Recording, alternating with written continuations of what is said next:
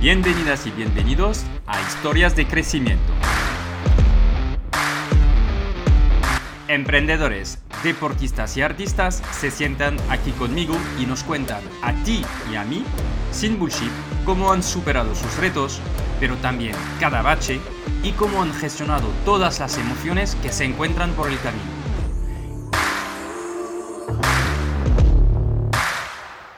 Este es un espacio en el que hablamos de desarrollo profesional, pero también de desarrollo personal, porque yo creo que una cosa no puede existir sin la otra. Mon Soy Jean-Noël Sonil, soy cofundador de growthhackingcourse.io, una escuela de growth que te enseña a acelerar tu marketing digital y tus ventas con los profesores de las empresas más top. Y cofundador de kimun.io, una agencia digital con un equipo de primer nivel que te acompaña en el crecimiento de tu negocio.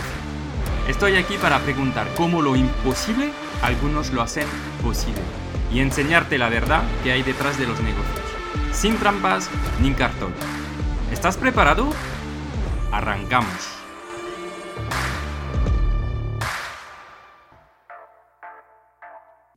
Bonjour a tous. Bonjour Sarah. Hola. Bonjour. Hola. Yo estoy encantado de estar contigo. Y lo primero que voy a decir es muchísimas gracias a Elena Torras, que nos ha conectado. Cuando le empecé a explicar eh, lo que tenía en mente, en mente con historias de crecimiento, uh, me dio a, pocas personas, pero me dijo, Sara, es muy interesante para lo que estás ah, planeando. Así que me hace mucha ilusión de agradecerla porque es una crack del networking, lo quiero decir esto, que nunca he visto a alguien en, networking moverse con ella y es muy buena también en todo el tema de financiación. Así que le enviamos un fuerte abrazo y beso a, a Elena. Hombre, empezamos con expectativa muy grande. Te diré que Elena a mí me quiera mucho. ¿eh? O sea que vamos, vamos a dejar el listón, vamos a intentar dejar el listón alto. Y mm, luego te voy a, pedir de presentarte, pero antes ah, em, he pensado de, de, cambiar un poco el formato del podcast y de hacer cinco preguntas pero en plan que no lo tienes que pensar mucho. Cinco preguntas para conocerte mejor y luego te pido de presentarte. Perfecto. Sara, lo que soñabas ser cuando eras niña. Es, bueno porque me estás cambiando toda la estructura de todos tus podcasts. ¿eh? Pues mira, cuando era pequeña, ¿eh? estamos hablando de, infancia, Pues, pues siempre, siempre soñé en, en, ser arqueóloga, en ser Cleopatra, imagínate tú. Sí. Vale. Tu fortaleza más importante. Te diría resistencia. Interesante. Y esto sirve mucho cuando somos emprendedores, ¿no? Totalmente. O sea, cuando, cuando te preguntan siempre qué animal, e-, qué, animal eres, ¿no? O que muchos emprendedores dicen, pues soy ah, un león o soy un águila. Yo siempre digo, ostras, soy un camello. y, luego te contaré el por qué. Soy, soy un camello, creo. Vale, o sea que has pasado, pasado travesías del desierto. sí, alguna que otra, alguna que otra. Todas las pasamos. ¿Cuál es el riesgo más importante que has tomado hasta ahora? Mm, te diría que cambiar de sector. Cambiar de sector. Vale, y vamos a hablar de reinventación, de reinventarse, ¿no? Hoy contigo, que, que me encanta esto.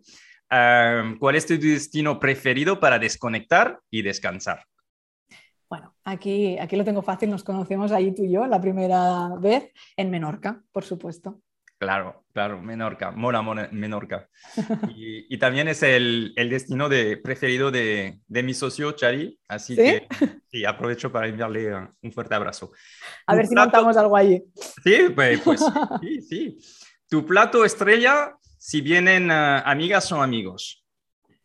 A ver, te diría que tengo muchos. Es que claro, esto está súper improvisado. Te diría que tengo muchos porque, porque soy cocinera profesional, pero me quedo con los canelones de la mami. Ostras, cómo molan esos, ¿no? Mm. mi, familia te diría que sí, que molan mucho. pues ah, esto será para otra etapa. Un día los queremos probar. A ver, Ah, ahora sí que te pido de, presentarte y, explicarnos quién es ah, Sara. Pues súper, bueno, esto ha sido un, atraco a mano armada, o sea que, primero, hola a todos los oyentes, que, un placer estar aquí y que gracias por invitarme. Sé que nos han cruzado, pero, pero estoy muy contenta de estar aquí y a ver si pasamos un, buen, un buen rato, una buena charla.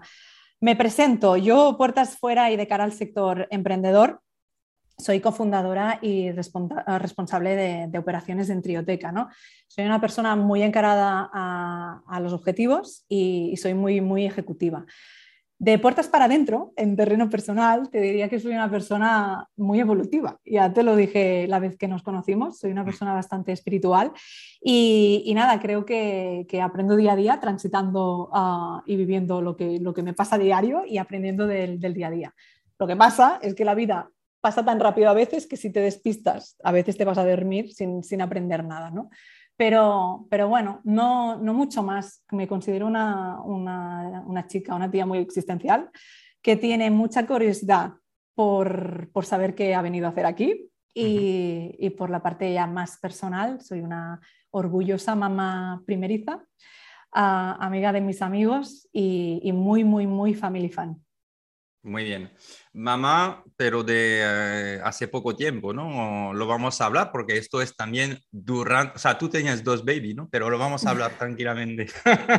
Sí, a veces estás como en la convicción de, bueno, a ver, ¿tengo dos hijos o solo tengo uno? Porque luego te sientes mala madre, ¿no? Y no, en realidad tengo dos hijos, ¿eh? Lo tengo claro, luego te lo explico. Pero, pero sí, ah, mi hijo tiene 15 meses ahora, pues imagínate, estamos en el momento de empresa Ah, más divertido. Somos 85, 87 personas, 85 para, para decir números redondos. Ah, y bueno, pues imagínate tú con un hijo de 15 meses. Sí, en, montando trioteca y teniendo un hijo, ¿no? Lo hablaremos. Entonces, a mí lo que me encantaría hablar contigo hoy es tu historia tu reinvención, porque también a mí me llamó mucho la intención de lo que has estudiado y dónde has acabado, ¿no? Y este trayecto, eh, y de crecimiento personal, porque a ti te encanta y a mí también. O sea que creo que esto es fantástico. Me gustaría hablar de uh, Trioteca, de por qué, cuándo se, se, ha fundado eh, y cuál, era la, cuál es la misión ¿no? de Trioteca. Y también me gustaría hablar de cultura de empresa y de coaching, porque tenéis algo muy chulo que creo que puede inspirar a muchas emprendedoras y emprendedores y, que podemos hablar. Así que yo creo que naturalmente podemos empezar por tu historia y, cómo pasas de, cómo te has reinventando, reinventado tú, ¿no? Tu frustración de, de, los estudios al principio y dónde has acabado y cuál es este camino de reinvención, ¿no? Sí, sí, yo siempre, los que me conocen, siempre digo gracias a la vida por, por no hacerme pasar la nota de corte para entrar en medicina, que si no, no, no estaría donde estoy. Mira, yo estudié, yo estudié filosofía, ah, luego, luego también estudié cocina en, en la Escuela de Hostelería Hoffman. Estuve dedicándome a la alta cocina durante unos años y, ya llevo casi 10 en el sector ah, emprendedor, en, en el sector tecnología. Esta ecuación ¿no? A mucha gente no le encaja, pero yo creo que, que tiene un hilo, un hilo conductor muy potente. y, creo que es lo que tú has dicho al principio, ¿no? Vamos a hablar de reinvención, ¿no? Que es la reinvención. Yo siempre digo, reinvención no implica navegar sin mapa. ¿Y, a esto qué me refiero? Ah, pues bueno, muchas personas pueden pensar que, que vas siguiendo la vida, ¿no? Vas probando aquí, vas probando allá, hasta que vas encontrando un poco tu camino. Y yo no creo que sea así.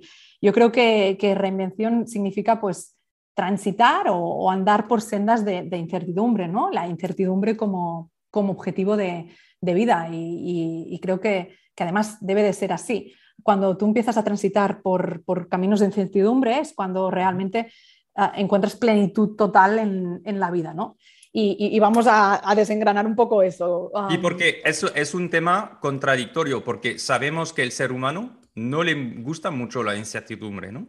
Exactamente, exactamente. Por eso digo, vayamos a, desengranar esto porque eh, al ser, al ser, humano no le gusta, pero al ser humano tampoco le gusta vivir sin plenitud, ¿no? Y, es esta contradicción constante que, tenemos. Ah, yo la incertidumbre la uno mucho con, aprendizaje, con aprendizaje personal, ¿no?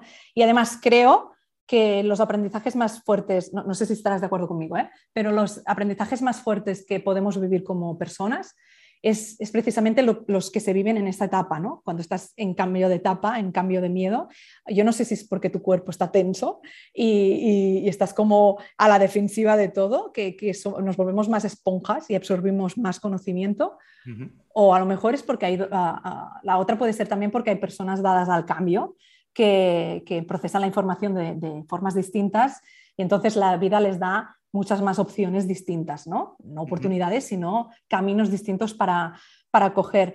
Pero yo creo que, volviendo a la carrera, ¿eh? yo, quiero, yo creo que mi, carrera profesional y mi carrera personal se, se, se une en, en, esto, en búsqueda de plenitud, en búsqueda de intentarme levantar cada día haciendo algo que me motive mucho. Esto lo he tenido muy claro desde pequeña. Ah, y uniendo los conceptos del Ikigai, ¿no? del famoso Ikigai, la, vocación, la misión, la profesión y la pasión uh, como, como, como, estilo de vida. Cierto, lo que tú dices, ¿no? que hay gente que le cuesta transitar por aquí, que le cuesta, que tiene miedo al cambio, pero bueno, yo creo que, que, si no quieres quedarte parado o estancado, tienes que afrontar estos rotes, ¿no? Vale. También es un miedo al cambio, pero a veces también es decir, oye, que, por ejemplo, ¿no? tú, tú, has, tú, has, sido, tú has pasado por Hoffman, ¿no? Ah, ahí has ganado una experiencia, has aprendido, has evolucionado, o sea, tienes un background, ¿no? Luego cambias completamente y te vas a una startup, ¿no? podrías pensar, es que realmente voy a seguir usando lo que he aprendido, cambio completamente, tengo que reaprender todo de nuevo ¿Sabes? Es que no es solo un miedo, es que a veces decimos, ostras, es que no estoy aprovechando todo el background y todo lo que, lo que acabo de estudiar y practicar y, seguramente estás, bueno, en, en, la parte de restauración, dices, ostras, cambio y me voy a... O sea, tú, tú cambiaste para irte a... a a, una, startup, sí. Ah, pero yo te diría que, que, que, estos son miedos Ah, mentales, ¿no? Son, son trampas que nos, ponemos, que nos ponemos nosotros mismos. Es decir, ah, claro que se puede aprovechar el background. Es más, es que se debe aprovechar, porque el background no es lo que has aprendido en otro sector. El, background eres tú, eres de serie, eres los que has aprendido y lo que, lo que se te va pues, poniendo, ¿no? piel a piel, encima de ti. Yo no sería la que soy si no hubiera estado en cocina. En cocina, la estructura de sobre todo la alta cocina, es un poco como ejército, ¿no? Cuéntanos, cuéntanos los aprendizajes. No, no, porque es interesante, es cuéntanos los aprendizajes de la alta cocina que ahora ves que tú además estás más en la parte de operaciones, ah, que seguramente hay un hilo conductor ahí. Ah, Totalmente, pero es que además, y, te empiezo con la filosofía y te termino en cocina, porque así hacemos el, hilo conductor. Ah, todo el mundo me dice, ostras, filosofía te ha servido, estudiar filosofía te ha servido para algo, para mucho, infinito, sigo estudiándola. yo creo que que el pensamiento abstracto va muy bien a la hora de, poder unir conceptos, ser creativo, hacer proyecciones, e intentar ver cosas donde a lo mejor en un dato simple no se puede llegar a ver. Ah, yo creo que es una de las mejores carreras que podía haber hecho por lo que me estoy dedicando a día de, a día de hoy.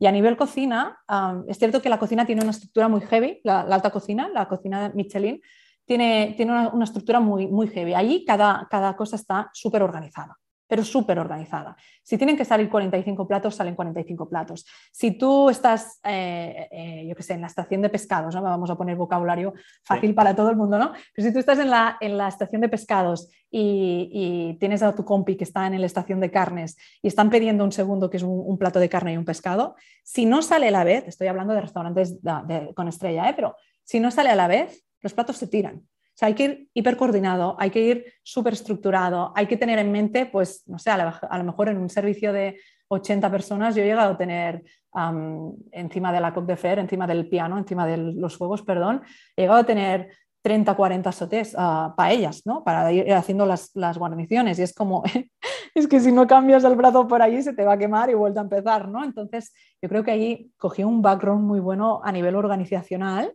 que me ha servido mucho en el mundo, en el mundo empresa, infinito. De hecho, donde yo creo que hay que poner a las personas donde brillan y si hay una parte de tu job description que no cumples, no tienes por qué obligar a la persona a hacerla porque lo pone en la job description, ¿no? A lo mejor lo tendrá que hacer otra persona, pero haz que la persona haga lo que brille, ¿no? Y lo que le gusta. Y, yo, por ejemplo, de las cosas que más brillo es es en crear estructura, en crear equipo y en evolucionarlos, precisamente por, el, background, que, tengo. Entonces, lo que te diría es, sin miedo a, ostras, tendré que aprenderlo todo, ¿no? No, no, no, al contrario, es que se te van enganchando aprendizajes que, que puedes reutilizar y que creo que este es el modelo laboral ah, que, que, será en el futuro, pero ¿qué está pasando? La gente ya no se dedica a una, a una, a una sola cosa, ¿no? Eh, ya tenemos que estar como, somos como mucho más generalistas y nos movemos mucho más por proyecto que no por producto. pero, y pero al mismo tiempo, si pensamos en la cocina, ¿no? Decimos, al final tienes gente súper experta y especializada, ¿no? Totalmente, sí tú, eh, por ejemplo, hoy en, en Trioteca, que luego hablamos ¿eh? de, cómo sí, sí, hay tiempo, hay tiempo. ¿Tú, tú, tú, fichas a, personas y luego ah, las haces evolucionar en función de lo que... ¿Cómo, cómo haces para lo que acabas de decir, ponerlo en práctica en tu empresa? Mm, bueno, yo creo que me estás hablando de dos cosas distintas. Una cosa es mi trabajo a nivel ah, personal, o sea, cómo lo aplico, y la otra es en el hiring, que sí que lo aplicamos también. ¿eh? En el hiring, bueno, luego te contaré, porque es importante, lo has dicho al principio. Nosotros ahora somos, para números redondos, 85. Tenemos a tres personas en People, tres. Que muchas por, por, la, por, el nivel de personas que tenemos, pero porque nos lo cogemos muy en serio, nos lo tomamos muy en serio. Ah, nosotros fichamos por actitud, no fichamos por aptitud. Y esto lo tenemos clarísimo. La aptitud se aprende, la actitud viene de casa. Son dos cosas muy distintas.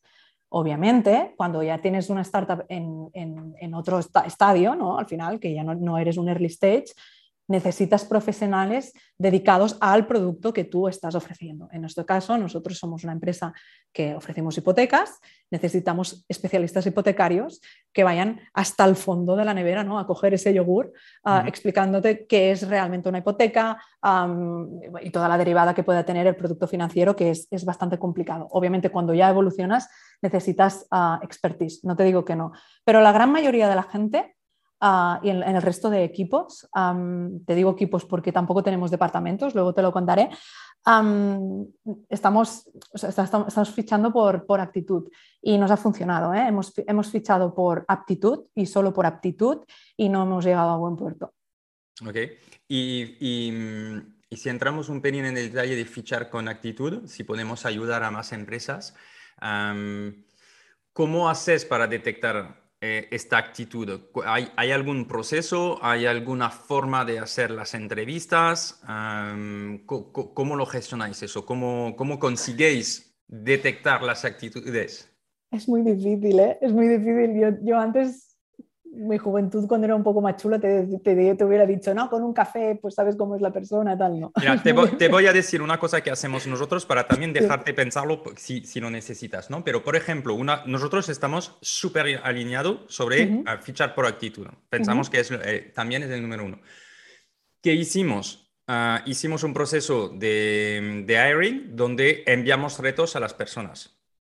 ¿Sabes? Es decir, antes de pasar por entrevistas, hacemos algunos retos ah, que al final recompensamos porque entendemos que las personas van a pasar tiempo, pero ya ah, intentamos de ver cuáles son las voluntades y qué, cómo se involucran ah, las personas, ¿no? Y, intentamos de hacerlo a través de esos retos que sean cosas donde te envío algo, demuéstrame algo y explícame cómo lo harías tú, ¿no? Es un ejemplo, ¿eh? no digo que sea perfecto, pero sí que nos ha funcionado mm, bastante bien. A veces tiene desventaja, que es que cuando estás en otra posición no tienes todo el tiempo que, quisieras, pero para ciertas posiciones sí que puede ser interesante. Qué guay. Qué guay, qué guay. No, es interesante. Nosotros también hacemos pruebas más a nivel, no, tanto prueba técnica, sino más de, skills que mandamos y nos las tienen que, completar, ¿no? Pero intentamos, cada vez hemos ido mejorando más el proceso de hiring. Ah, tenemos un muy buen proceso donde hay tres partes y donde intentamos, pues, una, conocer mediante prueba técnica a la persona que va a entrar luego ya conocerlo vía dinámica para ver si está alineado con nuestra cultura, con nuestros valores, con, nuestra actitud, con nuestras ganas y luego ya una prueba con, el responsable que lo va a llevar, ¿no? para que haya esa, ese feeling que se tiene que producir. Eh, esto es la contratación básica, obviamente yo luego ya con perfiles más complicados pues hacemos ah, más, más entrevistas. Lo que sí que está guay que contemos que, yo lo quería hablar cuando habláramos de, empresa de crecimiento, pero lo podemos, lo podemos hablar ya, es, es una de las tres cosas que, nos hemos dado cuenta con Ricard, que también hablaremos de Ricard. Ricard es, tu marido. Ricard es mi socio de vida, mi socio laboral, mi compañero de viaje y, mi marido. Yo quiero aprovechar, antes de hablarlo de, con Ricard, lo que ibas a decir, de agradecerle porque Ricard fue una de las personas que abrió la puerta de su empresa cuando fuimos a, en San Francisco con Xavi, um, dentro de, un tour que estaba organizado con empresas españolas, y hubo dos personas que abrieron, uno su casa, la otra su empresa. Y Ricardo abrió su empresa para enseñarnos uh, lo, que hacía ahí con sus equipos, y Xavier Verdaguer o, abrió su, casa para, para pues, uh, explicar uh, cómo, cómo se hacían en San Francisco, crear vamos a decir, unas relaciones, hacer una barbacoa. Entonces, esas personas que hacen esto, ah, yo les quiero agradecer porque, porque al final ayudan al ecosistema y, aportan valor. Así que le enviamos un abrazo y, le, y yo lo quería agradecer. Sí, ¿qué te voy, qué te voy a decir yo de, de Ricard, no? Ah, luego, hablamos más de él, pero, pero sí, es, es, un tío admirable, tanto a nivel profesional como, como a nivel laboral, como a nivel personal. bueno, hablábamos de esto, ¿no? del crecimiento, de cómo, de cómo hacer el hiring. En una empresa que está creciendo tanto, ¿no? En una scale-up, ah, al final tienes que, que, sentar bases y tienes que decir, ok, en medio de este caos que se llama crecimiento, vayamos a, vamos a poner foco, ¿no? Y uno de los tres pilares de foco que tenemos nosotros, luego ya cuando hablemos de empresa hablaremos de los otros, es el onboarding. Tan importante ese onboarding, ¿no? Porque estamos hablando de cómo, cómo captas esta actitud. Ojo que no todo es captar en procesos de hiring, ojo que también es el onboarding. Y, te estoy hablando de un onboarding, obviamente, dentro del periodo de contratación, es decir, con, con la persona contratada, pero sí con, con un periodo de prueba. Ah, nosotros estamos trabajando y estamos trabajando en la actualidad muchísimo el onboarding porque creemos que es un pilar para alinear muy bien el equipo que tenemos actual y la persona que está entrando. Y a lo mejor, si se nos ha escapado alguna cosa en este proceso de selección, seamos capaces de, detectarlo en este onboarding. ¿no? El onboarding, pues tenemos como, como sets. Ah, un set es, ah, valores, otro set es parte técnica, ¿no? porque al final, según el perfil que entra en Trioteca, necesita una parte técnica. Y, los otros sets son comportamientos, actitudes, procesos. Ah, y sobre todo, uno que estamos trabajando mucho ahora, que vemos que es importante precisamente porque nos hemos equivocado anteriormente, siendo 85, que es, ¿qué haces aquí? ¿Dónde estoy? Es decir, y no estoy diciendo dónde estoy, estoy en el equipo de marketing o dónde estoy, estoy en el equipo de centro hipotecario. No, no. ¿Dónde estoy? Estoy en una startup, no estoy en una corporación, ¿no? O sea, ¿qué es una startup? Y nos tomamos el tiempo para explicarle a la persona que entra qué es una startup, cómo se financian las startups, ah, los procesos que tiene una startup, etcétera, porque porque hay gente que no lo conoce. Hay muchísima gente que no conoce el sector y que llega y se piensa, viendo 85 personas, que esto, esto es una, empresa, ¿no? Con, y no pasa nada si no se cumplen objetivos, no pasa nada si, si es cierto. Y, creo que es importante el periodo de onboarding para detectar ahí si realmente tiene muchas más competencias que no, en positivo, ¿eh? si, si tiene muchas más competencias que no las has visto en el, en el hiring. Por tanto, puedes incluso evolucionar el puesto antes de presentar la persona en el all hands que, y, al revés, ¿no? Ver cosas que a lo mejor se te han escapado. Y nosotros no presentamos a nadie hasta que no haya pasado este onboarding. En el fans luego hay como la apuesta de largo y se presenta la persona una vez pasado el onboarding. O sea, quiero decir que el onboarding todavía el equipo no conoce la nueva, la nueva persona que ha, que ha, llegado. En el equipo que va a estar, sí. En el equipo general, ah, no. Hasta que no, hasta que no hayamos finalizado la etapa de onboarding, Ah, pues, pues decidimos que no, porque al final hemos vivido un crecimiento. Piensa, me paro aquí para decirte que nosotros en Navidad, estamos en julio, ¿eh? nosotros en Navidad éramos 46. Estamos, bueno, te he dicho, somos 87 hoy. Ah, Claro, 40 personas. contratando a gente. claro, claro, claro. claro. ¿Y cuánto tiempo dura el onboarding? Dependiendo, lo hemos ido cambiando. Em, ah, empezamos, cuando empezamos en early stage, cuando empezamos siendo, siendo, muy pocos, el primer día te ponías a llamar o el primer, primer día te ponías ya en etapas. Ahora el onboarding dura aproximadamente unas cuatro semanas hasta que la persona no haya, pues, ah, no, le, no, le, hayamos podido explicar todo el hilo, el hilo conductor de, de dónde estamos. Ok, súper interesante. ¿Y eh, algo que, que, ves importante durante el onboarding que se podría, o sea, justamente estábamos hablando ah, ah, con el equipo sobre el onboarding de, de nuestra agencia y, y, efectivamente es algo que queremos mejorar. Cosas que ves súper importante desde tu experiencia en el onboarding. Que la persona sepa claro, ya te lo he dicho, ¿eh? pues que me repito porque es que es importantísimo, que la persona sepa claro dónde se ha metido. Esto es importantísimo, sea una agencia, sea una startup, sea una pyme pequeña, o sea, que la persona tenga muy claro dónde ha metido, porque hoy en día, entre las 25.000 ofertas que hay en LinkedIn, a veces no, o sea, que sepa exactamente dónde, dónde ha metido, independientemente que te siguiera como empresa, porque tú a nivel empresa puedes, puedes generar otra, otro, otra imagen, ¿no?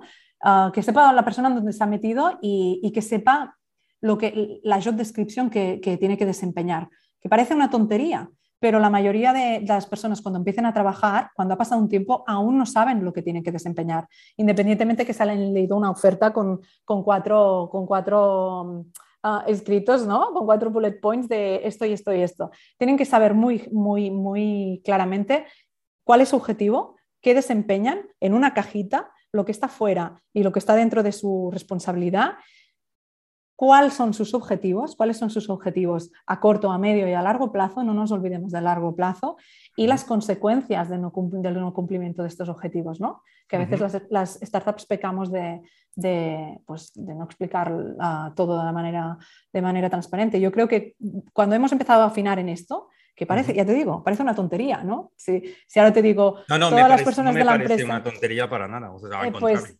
tienes que tener por escrito cuál es tu trabajo, cuál es tu función, qué es tu job description y hasta dónde llegas y, qué no. Y tienes que tener por escrito ah, en qué eres bueno, en competencias y qué skills necesitas mejorar, ¿no? Porque seguramente el plan con tus one-to-ones con tu manager directo serán para, para mejorar estos skills. Decir que, o, ser consciente o levantar la mano y decir que no tienes este skill es muy bueno, es brutal. demuestra mucho en una persona. Es como, ostras, pues mira, tienes estos tres puntos y hay que mejorar este skill. Vamos a hacer un plan en, dentro de los one-to-ones para mejorar ese skill. Pero, pero es muy importante que quede por escrito. Por escrito, ¿eh? ya no, no, no, en el onboarding tiene que quedar por escrito. La persona tiene que tener por escrito lo que, lo que, lo que va a desempeñar. Sí, tú, te dirías, tenemos, tú decías, tenemos tres personas en recursos humanos que para una... en people, a mí me gusta llamarlo people. Vale, en people. Ah, ¿por, qué, ¿por, qué, te gusta hablarlo, eh, llamarlo people? Debe haber una razón entonces. Sí, porque yo creo que, hay vocabulario que se ha quedado obsoleto, ¿no? sobre todo de corporaciones. Yo, por ejemplo, he tenido la gran suerte, y hablaremos de personas que nos acompañan, de conocer, citabas tú, Elena, y hay muchas otras, de conocer a un elenco de mujeres brutal, We Rock, uh, donde hay muchas personas en corporación, ¿no? ocupando cargos directivos en, en, corporaciones que, que, he podido intercambiar, ¿no? esto porque yo siempre he visto el sector startup, eh, he podido intercambiar experiencias y a veces me hablan de unos nombres. Un día me dijeron los órganos de gobierno y dije, ¿qué? suena muy mal eso, órganos de gobierno, oh my god, suena fatal, ¿no? Y, y recursos humanos es como... Eh, hay un recurso que es, yo qué sé, una herramienta, ¿no? O, una herramienta para acoplar al WhatsApp Business, y hay un otro recurso que es un humano. Bueno, pues, pues no, los humanos no somos recursos, ¿no? Los humanos somos personas que podemos aportar mucho y, y, somos más que un recurso, ¿no? Yo creo que somos una evolución a la empresa donde, donde estamos. Entonces, por eso me gusta llamarlo people. Lo podríamos llamar personas también y no nos ponemos tan en el inglés, pero, pero sí, por esa razón. te lo compro. habrá que cambiar ese nombre. Pero tienes razón, en, realidad es más eh, las personas que los recursos, ¿no? Eh, pues, pues genial. Eh, hay dos cosas que dijiste, ¿no? Eh, vamos a empezar por una. Has hablado de espiritualidad y de tú cómo gestionas. Entonces, eres emprendedora, has pasado por, por gestionar el miedo, por cambios, por espiritualidad. ¿Cómo gestionas toda esa parte que, que entiendo que es algo que te, que, te gusta ¿no? y que te apasiona, porque también los emprendedores estamos en una rueda, ah, tenemos muchas cosas que hacer, pasamos de una cosa a la otra, a nivel emocional, un día está todo de fantástico, el día siguiente esto no pinta nada. ¿Cómo lo haces? ¿Cómo crecimiento personal y... ¿Cómo me ha salido? ¿Vale? Porque yo también estoy aprendiendo. ¿Cómo me ha salido? Ah, pues mira, yo te diré que, hay que tener muy claro el mood de, que, nos tenemos que escuchar, básicamente. Al final, yo creo que, todo parte de la, escucha del yo consciente. Y ahora dirás, ostras, ¿qué palabras me pones? No, no, es que hay que escucharse a uno mismo. Ah, te pongo de ejemplo a ti, no hemos hablado, pero no sé si estarás de acuerdo conmigo que seguramente tú no eras quien eras hace cinco años y no serás dentro de siete la persona que eres ahora. Puede ser muy similar, ¿eh? que no, se me mantenga, o sea, puede ser muy, muy similar, pero seguramente habrás evolucionado, habrás ah, obtenido más experiencias, ah, habrás conocido gente nueva y todo esto habrá hecho en ti una evolución como ser, ¿no? como persona. Si, si, sigues viviendo en la misma línea que hace siete años, tendrás una discrepancia muy heavy entre lo que haces y lo que eres. Entonces, hay que, pararnos aquí y, pensar en esto, ¿no? Pensar en que todo tiene un principio y todo tiene un final. O sea, yo creo que en esta sociedad, ¿no? Decías, porque vamos por aquí y por allá, no creo que sean solo los emprendedores, ¿eh? creo que, es el ser humano. Tienes razón, estamos en una sociedad donde no, paramos, ¿no? Exacto, exacto. Yo creo que, en esta sociedad nadie para. Y, es como el, el, ser humano intenta como controlarlo todo y, y no, vamos a ser realistas. Lo único que podemos controlar hoy en día nosotros, lo único, es que nos vamos a morir. Es lo único que tenemos asegurado. Y ya te digo, con, todo, con todos los set points de la inmortalidad, con el metaverso, pues, pues a ver dentro de unos años si nos vamos a morir o no, ¿no? Pero, pero ¿qué es lo único que podemos controlar? No podemos controlar nada más, chicos. O sea, es que no podemos controlar nada más. Hay que entender esto. Todo tiene un principio y todo tiene un final. Y, yo creo que, que el saltar y el provocar el cambio, que es lo más difícil, no es como adentrarte por esa incertidumbre que hablábamos antes y tener la capacidad de entrar en esa incertidumbre y convivir con ella mucho tiempo, sino entender que las cosas se terminan, que hay capítulos y hay que saberlos cerrar, ¿no? ¿Cuántas veces, y me pongo yo como ejemplo, ¿cuántas, cuántas veces mm, has cerrado mal un capítulo en tu vida personal o en tu vida profesional y, dices, ostras, al cabo de un año, ¿no? O cabo de dos, que tres, cuatro, diez años, qué mal lo hice yo con esta persona le cogería el teléfono y le pediría perdón, pero han pasado 10 años. Me va a decir, pero tú qué dices, ¿no? Ah, y bueno, es, yo, siempre digo, es una piedra que pones en tu colección de mochila, ¿no? Mochila de vida que la vas llenando de piedras. Entonces, hay que saber cerrar etapas, por mucho que nos cuesten, hay que enfrentarse y cuando tú cierres una, una etapa, inconscientemente estás abriendo tu etapa, por tanto estás evolucionando y estás tendiendo al cambio. Miedo al cambio lo tiene todo el mundo, Jen, pero todo el mundo. yo creo que en mi última etapa laboral, la última empresa, y, yo creo, yo lo digo así, porque creo que mola que expliquemos estas cosas, ¿eh? si no me cortas, pero yo me demoré tanto en la salida de mi última empresa precisamente por esto, por miedo al cambio, porque pensaba, ostras, si me tiro en la piscina, ¿habrá agua? ¿No habrá agua? ¿Qué va a ser de mí? y creo que conforme vas siendo mayor, obviamente pues tienes más miedo a cambiar, ¿no? Es más, pues estoy estable, pero ostras, es que si no pasas por ese túnel, nunca verás la luz. Y si no, no verás nunca la, luz, ah, y lo traduzco ya, no tanto, no tanto a nivel vida, a nivel laboral, no evolucionarás. Es decir, si no cambias, no vas a evolucionar como persona, no vas a evolucionar laboralmente, ¿no? Y esto es un poco, en definitiva, yo creo que la agilidad emocional hay que practicarla, es como un deporte, es, es, entreno. Cada, cada, vez que practicas más el, ostras, mm, estoy incómoda, voy a intentar cerrar este episodio y voy, voy a intentar ver si hay algo más, si cuantos más veces surge este atrevimiento, más lo practicas y más fácil es saltar a la otra mejor versión de uno mismo, ¿no? Es como, es como, es como, mm, como hacer deporte, como, como entrenar. Y tú me dices, ¿cómo lo haces?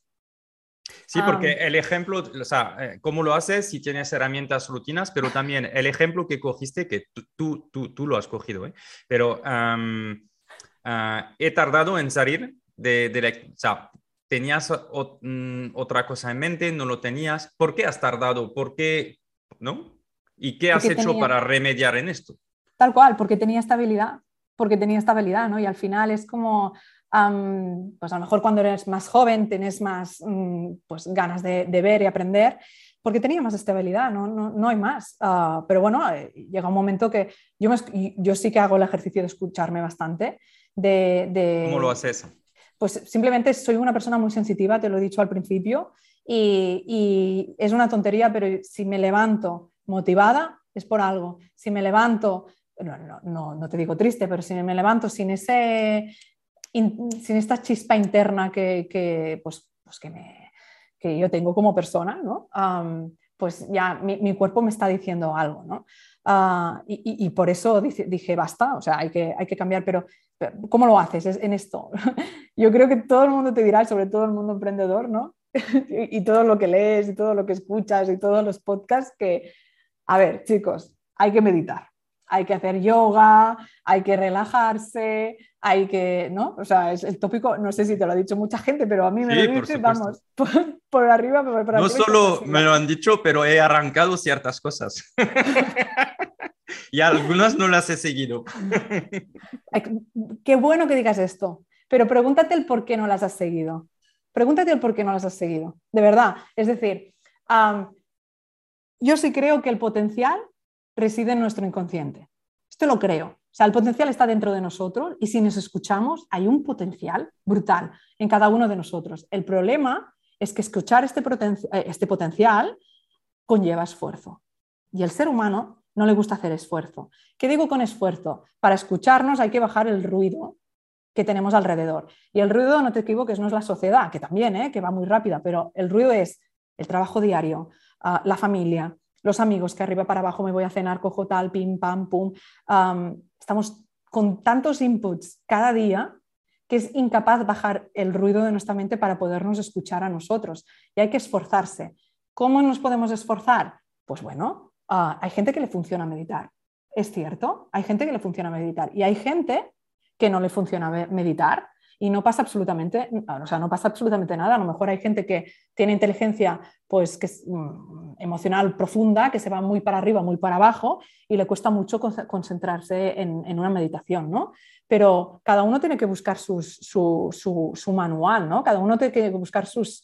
Y, yo creo que, que, es la persona que, que, sabe lo que le puede llegar a funcionar y, y que no. Hay gente que le funciona hacer deporte, correr, por ejemplo, es algo muy monótono y cuando tú le pones monotonía a, la mente, la mente se relaja y el, fuego, el ruido se va, ¿no? Pues puedes hacer una actividad monótona. Hay gente que hace cerámica, hay gente que, cocina, yo cocino. Para mí la cocina es terapéutica 100% a nivel laboral.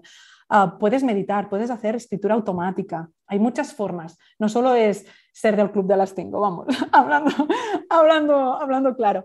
Ah, pero bueno, y, no nos olvidemos ¿eh? que somos animales, somos animales, es decir, también, también nos podemos relajar y también nos podemos escuchar comiendo bien, durmiendo bien, teniendo una buena postura, ahora tú y yo que estamos aquí sentados con la silla, que, son tópicos, pero que en realidad funcionan porque somos animales. Sí, dormir bien, ah, yo es algo que he visto un cambio tremendo, porque hubo un momento o cuando tú dormías, había como esta tendencia de decir, estás perdiendo el tiempo, ¿no? O sea, al final, si, consigo dormir cuatro o cinco horas, pues gano tiempo, ¿no? Pues y yo creo que esto es completamente erróneo, porque al final cuando duermes bien, pues inmediatamente estás en forma el día, el día siguiente, ¿no? Y, bueno, hay muchos estudios, de hecho, en el ejército, que explican la importancia de dormir, aunque estés en misión y todo, porque tiene un, impacto inmediato en tu productividad y en tu rendimiento. Pero es un ejemplo de que dices que yo noto muchísimo, ¿sabes? ¿Tú tienes alguna herramienta, alguna rutina eh, que, que, te ayuda? Yo cocino. de verdad, de verdad, a veces, um, Ricardo ya me conoce, no me dice nada, pero cuando yo me meto en la cocina y estoy tres horas cocinando, estoy ahí, estoy trabajando un tema que me ha pasado hoy, ¿no? Pero, no sé, a mí me, a mí me relaja mucho, desconecto, me baja todo, todo el sonido de alrededor y es cuando tomo mejores decisiones, cuando trabajo con las manos. O sea, sí que practico escritura automática también, pero cocinar es algo. ¿Escritura automática qué significa? simplemente es ponerte a escribir. Ah, vale, es, escribes lo que te viene en mente. Y exactamente, ponerte, poner, y a partir de aquí podríamos hacer un podcast de, escritura automática, ¿no? Soy una mini, mini aprendiz de esto. Pero, pero sobre todo trabajar con las manos. Soy una persona que me relajo pues trabajando con, con las manos, cocinando, oliendo, y es algo que me, me baja mucho el ruido de, de alrededor, ¿no? Ah, pero bueno, hay gente que medita, medita súper bien, hay gente que, que lee ah, cosas más calmadas, ah, dependiendo, yo creo que, que, cada uno puede saber, saber, lo que le funciona y lo que no. ¿eh? Creo que somos muy capaces de, de esto. Y, y, bueno, te lo pregunto a ti, ¿cómo te relajas tú? Yo, mira, esta mañana me he salido a correr, o sea, hago seis kilómetros, arranco antes de llevar a los niños en el cole o, donde sea.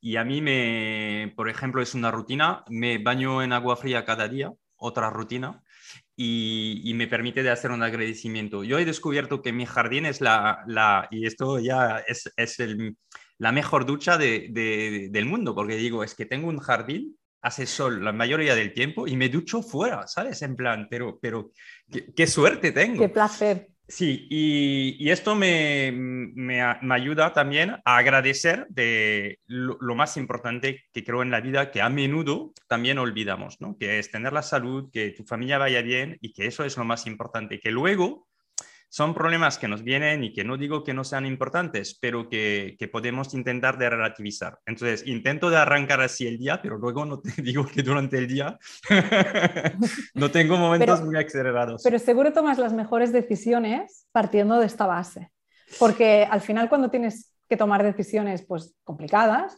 si vas si vas si entras derrapando de zoom en zoom, o sea, de meet en meet, derrapo por aquí, derrapo por allá, uh, es que no vas a tomar una buena decisión. Si, si has, has, hecho esta desaceleración, ¿no? lo que acabas de decir de, ostras, me ducho fuera, pienso que bien, mis niños ya están en el cole, o no, no esto no lo has dicho, pero ya está, check, check.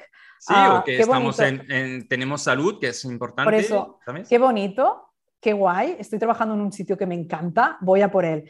Y ya es la, la decisión, o sea, vas a entrar distinto. El mood será mucho, muy distinto y seguro, seguro, seguro que, tomarás decisiones pues, con sentido común, con cabeza. Sí, la otra cosa, y lo explicamos también en nuestra formación, es la parte de creatividad, es te das cuenta que muchas ideas no te vienen haciendo Zoom o estando en tu silla trabajando. O sea, las muchas ayudas, eh, buenas ideas que te vienen, pues puede ser tomando una ducha, corriendo, yendo en un sitio. ¿Por qué? Porque bajas, como tú dices, el ruido y en este momento tu creatividad vuelve, si no es, un, es, no es muy creativo, ¿sabes?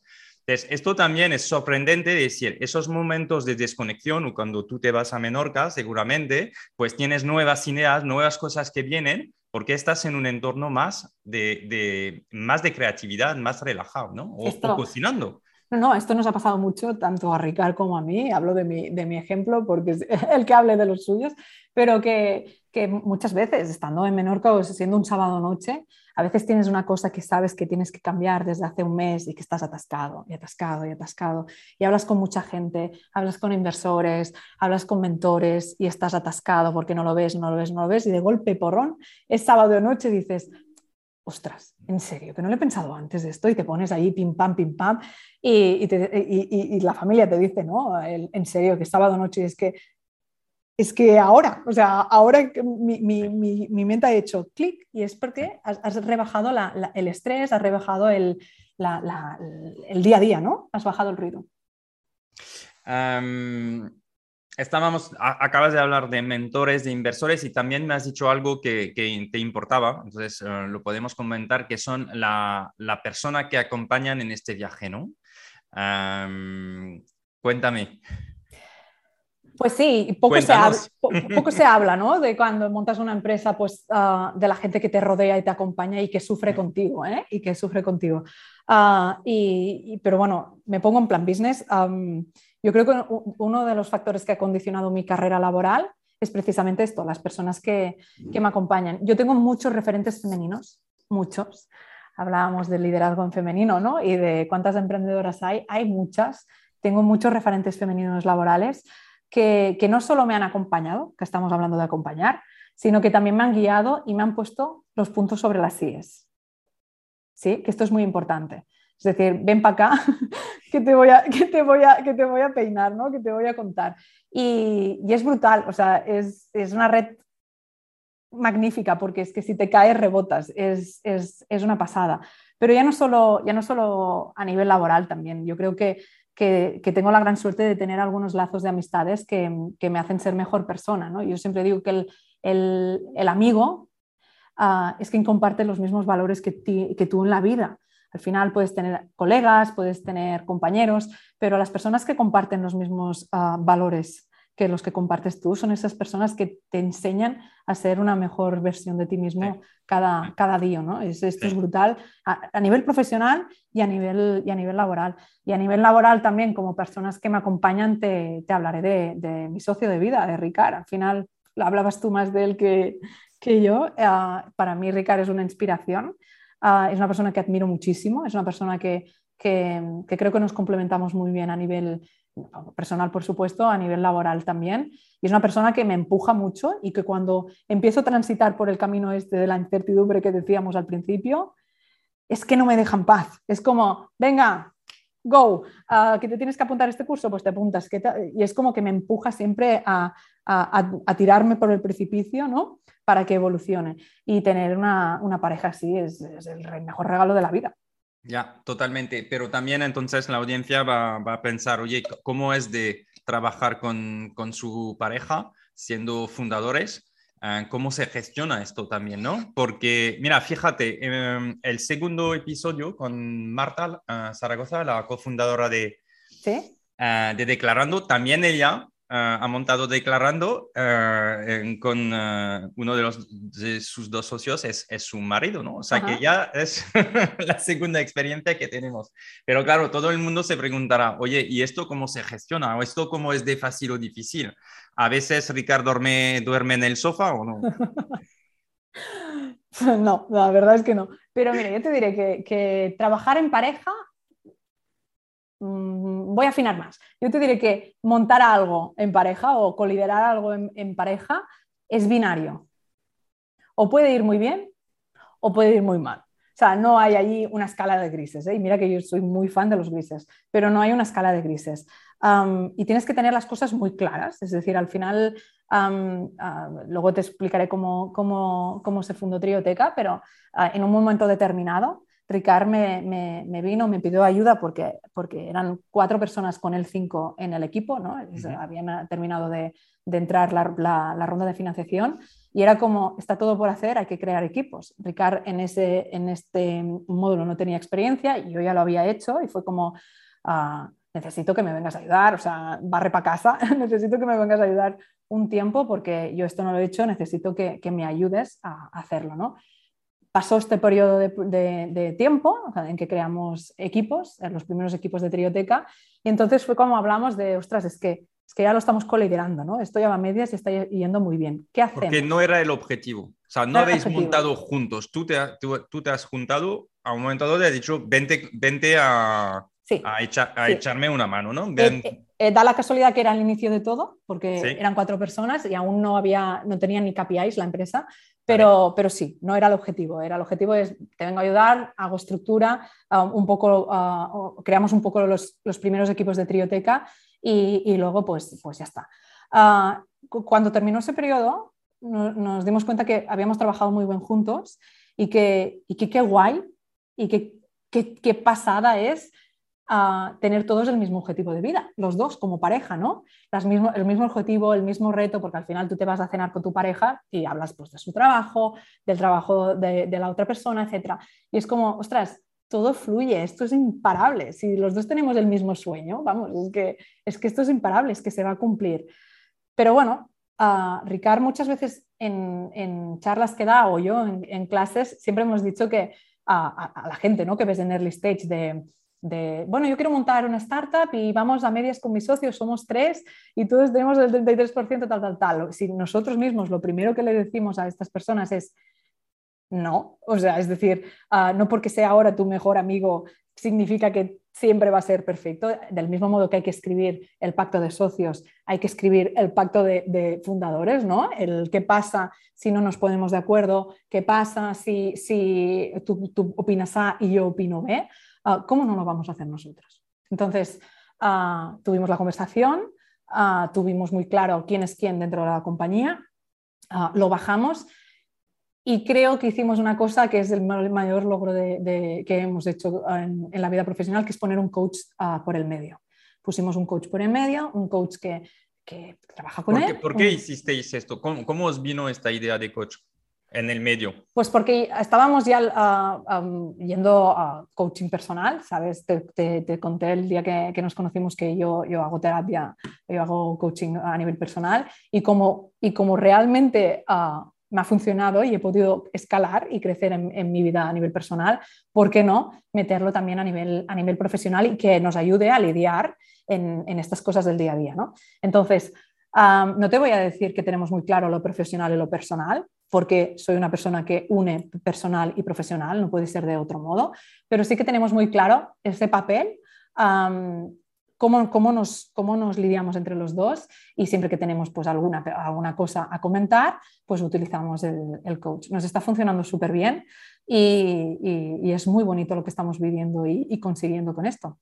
Sí, está, está guay, es una muy buena idea. ¿Y a veces estáis los tres o, el coach es cada uno con el coach? A veces hemos hecho, a veces hemos hecho sesiones con los tres, sí, sí. Ya, ya, tiene sentido, ¿no? Ok, entonces, ah, pues es una muy buena recomendación, ¿no? Estamos, ah, estamos aprendiendo contigo, Sara. Yo contigo, yo contigo. Bueno, yo, yo, te, yo, te, comento las cosas que nos están funcionando, luego ya cada uno que lo aplique como, como quiera. Sí, interesante el tema de coach. bueno, pues entonces explícanos uh, Trioteca, porque ya estamos, estamos, sabes, muy cerca. bueno, empecemos por cómo se fundó, si te parece. Trioteca, eh, Trioteca, empezó a finales del 2018. Sí. y, uh, ¿El nombre? Trioteca Es, es, es, un trinomio entre tu casa, tu hipoteca y tú. Es decir, También es un, nombre muy escogido a nivel SEO-SEM, o sea, está muy bien pensado, ¿no? Hicimos un, bastante, bastante estudio de marca antes de, lanzarnos. Ah, salió a finales del 2018 y, la, ronda llegó, la ronda fue de un millón de euros, llegó en verano del 2019. Entonces, yo me incorporo en este verano y no empezamos a operar, no empezamos a tener las primeras métricas hasta finales del 2019. Entonces, llevamos dos años y medio aproximadamente, dos, años y largo, ah, rodando ya. Ah, surge de un pain personal de Ricard. Ricard vendió su anterior empresa y, decidió comprarse un piso. Entonces empezó su peor pesadilla, ¿no? Eh, vivió un viaje como muy tedioso. Uh, Ricard ya lo conoces porque las has conocido en San Francisco. Es una persona que va hasta el fondo, hasta el fondo de, de las cosas y, entró banco por banco, oficina por oficina, a preguntar pues, si, le daban o no le daban una hipoteca. Y claro, alucinó. Piensa que una misma entidad en dos oficinas distintas le daban dos precios distintos. Y era como, ¿cómo puede ser que la misma entidad, si vaya a una calle o vaya a la otra, me esté dando dos precios distintos con el mismo perfil? ¿no? Entonces, empezó a hacer sus cábalas, creó un Excel para, un cálculo, ¿no? para defenderse mejor delante de los, de los bancos. Este Excel lo tiene medio Barcelona, porque obviamente era como a mí me ha funcionado esto, tal, no sé qué. Y es muy chistoso porque este Excel fue el back de la primer, del primer MVP. O sea, al final la primera, la primera web iba conectado a este Excel, ¿no? El primer MVP de... Era una macro, ¿no? Más de, trioteca, ¿no? Y al final, ah, bueno, pues se, hipotecó, consiguió una buena hipoteca y, bueno, pues mente emprendedora, ¿no? Ostras, yo he estado casi cuatro meses luchando y ha sido infernal, entendiendo toda la letra pequeña, ah, pensando que me iban a engañar, iba donde iba. Pues esto a lo mejor podemos hacer algo porque no le pase el resto de, las personas, ¿no? Entonces, aquí en el barrio era, era gracioso porque iba dejando su tarjeta en las oficinas y, era como, mira, te voy a traer clientes gratis. pero si me dejas, si me das tu tarjeta, porfa, y me dejas, yo te traigo clientes para operaciones hipotecarias. Claro, los bancos eran como, vale, pues si me traes clientes gratuitos, este, este tío está loco, pero vale, fantástico. Entonces empezamos a operar, empezamos a, tener los primeros, los primeros clientes y claro, hasta que las oficinas de barrio nos llamaban y nos decían, parad, parar que estamos colapsados, ¿no? Ir a hablar con Central ah, para poder hacer colaboraciones ya a nivel macro, a nivel España y, a ver cómo sale esto, porque nosotros estamos colapsados. Y ahí es donde... Es donde Pero en este momento teníais web y todo, porque esto es como un MVP, ¿no? Es decir, oye, si tengo que probar este mercado, voy a intentar de encontrar gente que quiere mi Excel, que es casi un lead magnet, ¿no? Lo que llamamos un lead magnet. Es una forma de decir, oye, ahí tengo algo, pero te puedo acompañar luego en el viaje de la hipoteca, ¿no? Y te conecto con gente que, que, quieren vender hipotecas. O sea que es una forma de arrancar un proyecto súper lean y probar dónde está la fricción y los problemas, ¿no? Totalmente, pero totalmente. Es como es conectar este Excel a, una mini web y es a ver qué pasa. Claro, claro. Y cuando nos dimos cuenta que esto pues, tenía volumen y que esto funcionaba, Ah, y que los bancos empezaban a escuchar, pues es cuando, es cuando se levanta la ronda ah, en 2019, en verano. Vale, y o sea, ahí... que tardasteis, ¿cuánto dijiste? Uh, dos... Mm, poco. O sea, empezamos en finales de 2018. Sí. Uh, poco, poco, bastante, relativamente poco. Vale. También te digo que, que, mm, la búsqueda de financiación um, viene, viene muy agilizada porque Trioteca no deja de ser un copycat de, otros países. Al final hay muchos países donde este modelo ya funciona, este modelo gratuito, luego hablaremos del modelo gratuito, ah, ya funciona, ¿no? Y al final es como, vale, es una cosa que funciona y, ha salido de un pen personal, pero buscando hemos visto que hay modelos así que funcionan, entonces tiene todo el sentido del... Eh, es fácil de, vender, tiene todo el sentido del mundo. Sí, no, tiene sentido y todos los que hemos ah, tenido que buscar una hipoteca, no, nos damos cuenta de la ineficiencia ¿no? que, hay en este mercado, que de hecho nos vas a, nos vas a explicar. Bueno, eh, mm, ineficiencia cuando digo que tienes que ir a una oficina, que las oficinas no tienen las mismas condiciones, que te piden todos la misma documentación, que tienes que enviar 20 veces y que luego la gente eh, no te responde, ¿no? Es un poco surrealista eh, el, ¿no? el, trabajo que hay que hacer mira que nosotros tenemos dos productos, tenemos la nueva hipoteca, ¿no? La hipoteca y la mejora de condiciones, ah, que al final es como una portabilidad, ¿vale? Vamos a hablar en lenguaje para que nos entienda todo el mundo. Y, y este producto nos cuesta mucho de vender porque España no está, o sea, no tiene, no tiene mucho aculto, o sea, es nuevo este producto, entonces cuesta mucho de, de llegar, pero ya cuando llegas al usuario, el usuario no quiere mejorar condiciones porque pobrecito lo ha pasado tan mal lo estabas contando tú, ¿no? Lo ha pasado tan mal hace 10 años o hace 9 o los años que sean que es como, me voy a volver a hipotecar para ahorrarme X. No, no, no, no, deja que esto fue un, un, un calvario, ¿no? Entonces, me hace gracia lo que dices porque es que uno de nuestros productos sí, es una de las fricciones de mejora, pero lo vamos a hablar luego si te parece, porque creo que es importante, porque hay muchos países donde se renegocian las condiciones y se ahorra dinero. Y no sé por qué aquí se habla menos y yo he tenido mala experiencia con esto, pero lo, hablamos luego en el modelo de negocio y el tipo de, hipotecas. Simplemente porque habéis levantado dinero, ah, habéis tenido inversores, ¿no? Que, ¿Cuánto habéis, ah, de, cuánto era la ronda? De, un millón. Y luego ya a lo largo del tiempo hasta ahora hemos hecho un par de ampliaciones pequeñas para cosas muy concretas con los socios actuales. Vale. esto significa que ah, estáis financiando muy bien, ¿no? Porque no necesitáis mucho dinero para seguir creciendo. Nos autofinanciamos con los revenues de la compañía. Vale, em, vale. Entonces, ah, ¿tienes algún aprendizaje sobre ah, la ronda, el tipo de inversores que pueden servir? A, más em, eh, emprendedores, emprendedores que nos escuchen? Sí, sí, sí. O sea, eh, yo creo que es el aprendizaje más grande que he vivido en, en Trioteca. Y es que antes cuando, cuando decía, ¿cómo se monta una empresa? ¿Cómo se monta una, una empresa emergente, ¿no? una startup? Siempre decía, las dos cosas más importantes uh, es el equipo y el momentum, no la idea. Si el equipo es bueno y el momento es bueno, esto funciona.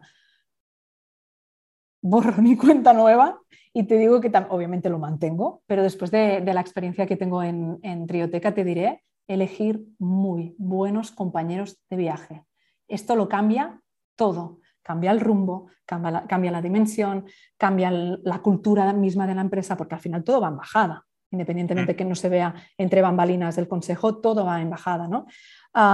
ostras, ah, lo cambió radicalmente todo y, y, ¿Cómo este lo habéis hecho entonces vosotros? Porque, ah. porque también eso es más fácil si tienes la posibilidad de elegir, a veces no la tienes, o quizás nos vas a explicar Eligiendo, no, no, mm. eligiendo muy bien. Mira, ah, tanto Ricard como yo tenemos el mood claro, que ahora en la actualidad, ¿eh? luego tiro para atrás, pero es, es para explicarte esto.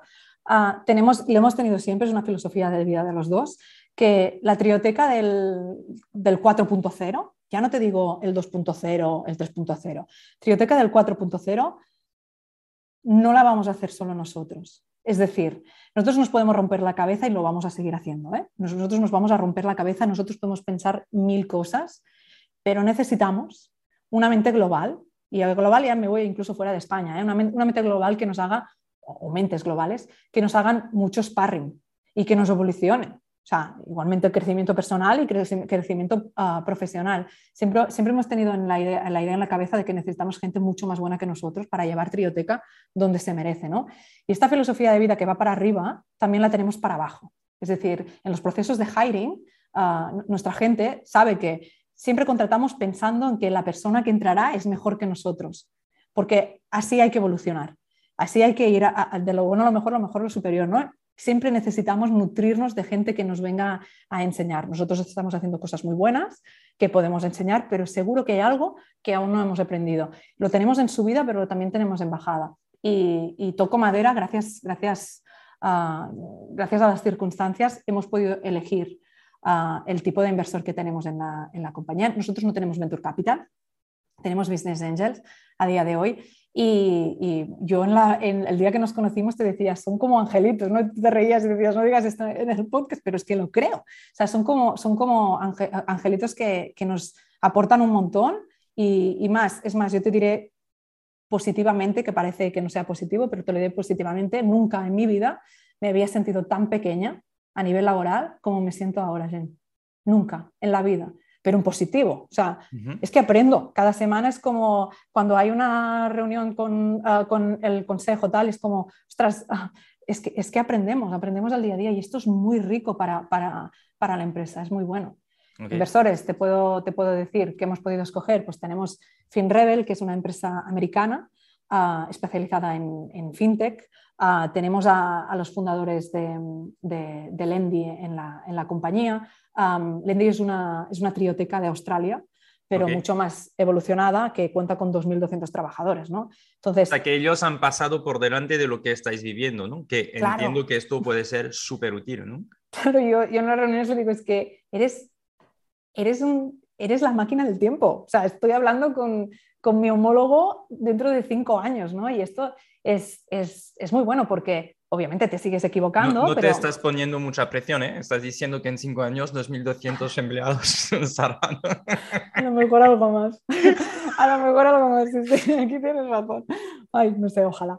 Pero, pero no, en serio, procesos que, que, dices, ostras, lo estaré haciendo bien y es como que te miran, sonríen y es como, vale, vale, ¿qué me vas a decir ahora? ¿no? O sea, que, que es buenísimo. Y también muchos business angels de, de aquí. Uh, Ah, puede ser uh, Mateo Carenzo, que es profesor de IESE, Ana Rebollo, que es una profesional en gran consumo muy buena, que también es inversora activa. Uh, tenemos una gestoría también hipotecaria metida que se llama Arnal, que nos ayuda muchísimo en, en procesos de pues, todo el papeleo, ¿no? de cómo digitalizar este, este entregado hasta llegar a la firma, ¿no? tasaciones, todo, toda la documentación que se, que se necesita.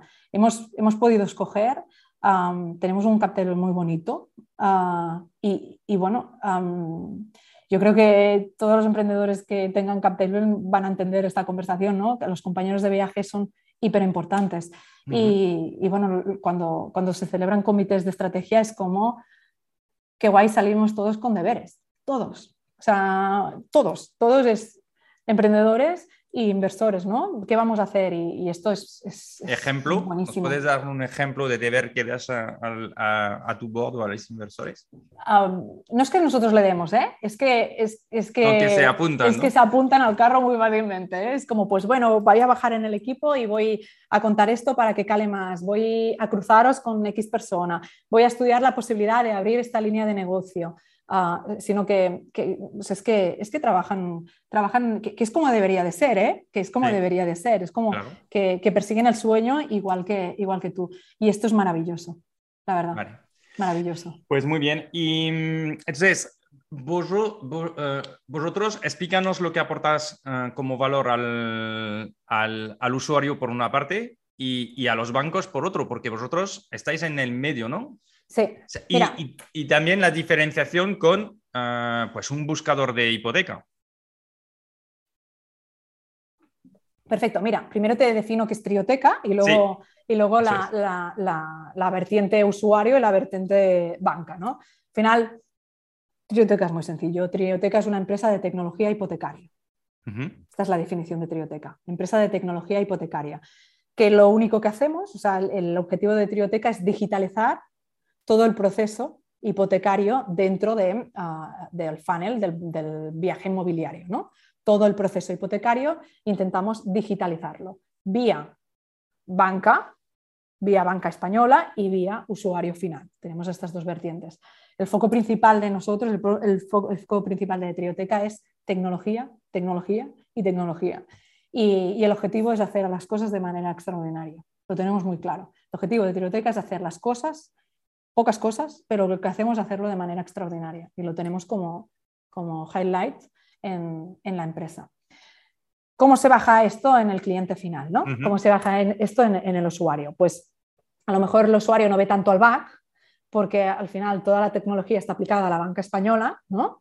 Ah, pero sí ve que los plazos se acotan milagrosamente. ¿no? Entonces, el trabajo que hacemos con el usuario final es explicarle todo el vocabulario tedioso de la banca que, si eres un ser humano normal, ¿no entiendes?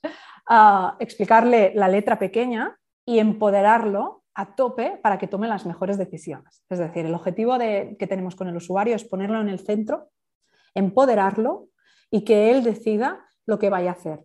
Nosotros somos un modelo gratuito y somos un modelo que cobramos a CPA, ¿vale? Este es nuestro modelo de, negocio. Cobramos igual por todos los bancos, o sea que a mí me da igual si esta persona firma con, una entidad o firma con otra entidad. Entonces, ah, siempre es que hemos querido colocar al cliente en, el medio. Tu cliente, nosotros te lo vamos a explicar todo, te vamos a enseñar lo que realmente te puedes permitir, y ahora me pararé aquí, lo que realmente te puedes permitir, y a partir de aquí tú decides. Nosotros obviamente hacemos un acompañamiento hasta la firma, ¿sí? Podemos llegar a lidiar con el banco ah, usuario si si hay vocabulario engorroso, podemos ah, dar push, etc. Pero es súper importante entender esto, que es el usuario quien decide el camino, el camino a seguir. ¿Cómo? Muy fácil.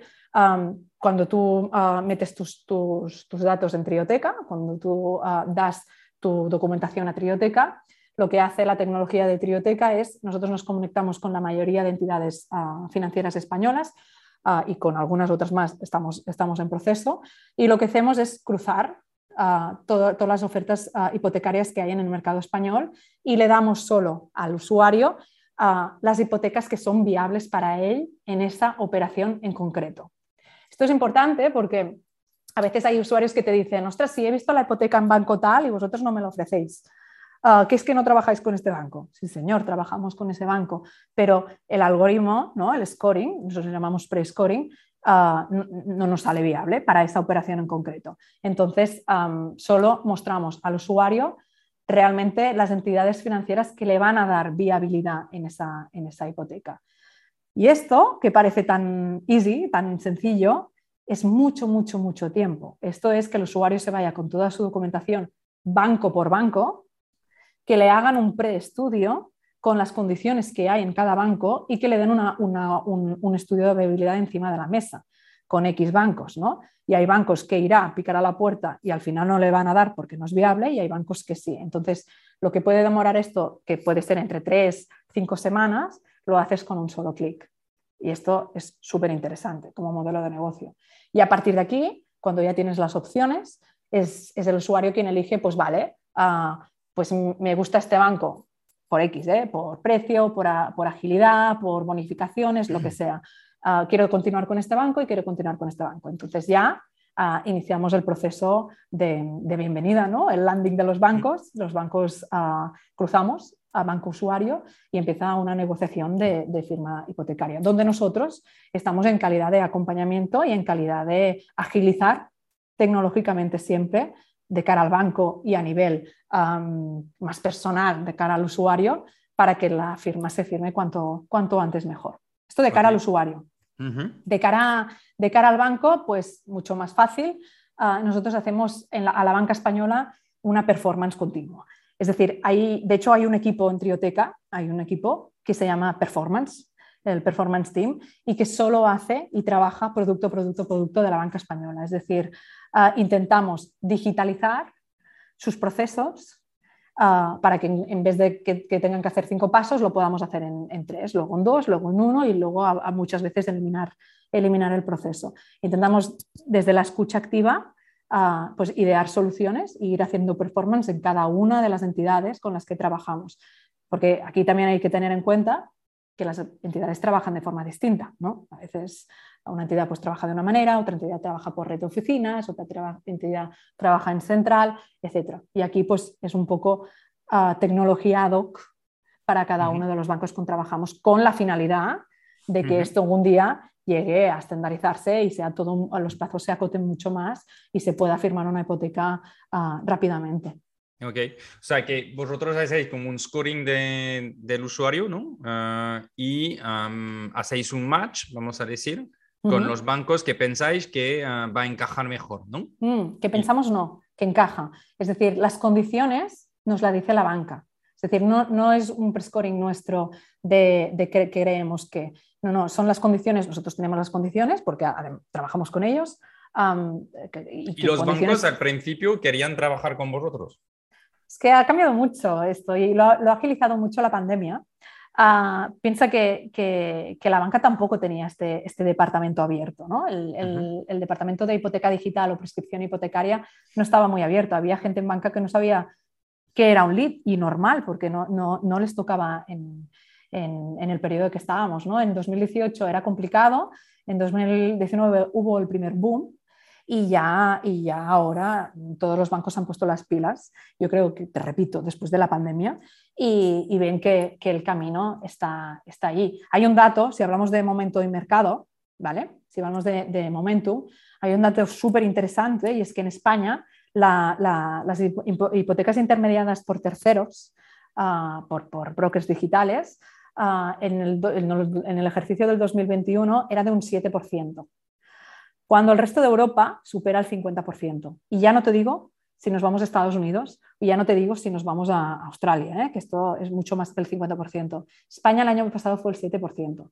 Entonces, creemos... Eso significa que 7% solo de, los, ah, de las personas que tienen una hipoteca han sido intermedianas por brokers digitales, correcto. Vale.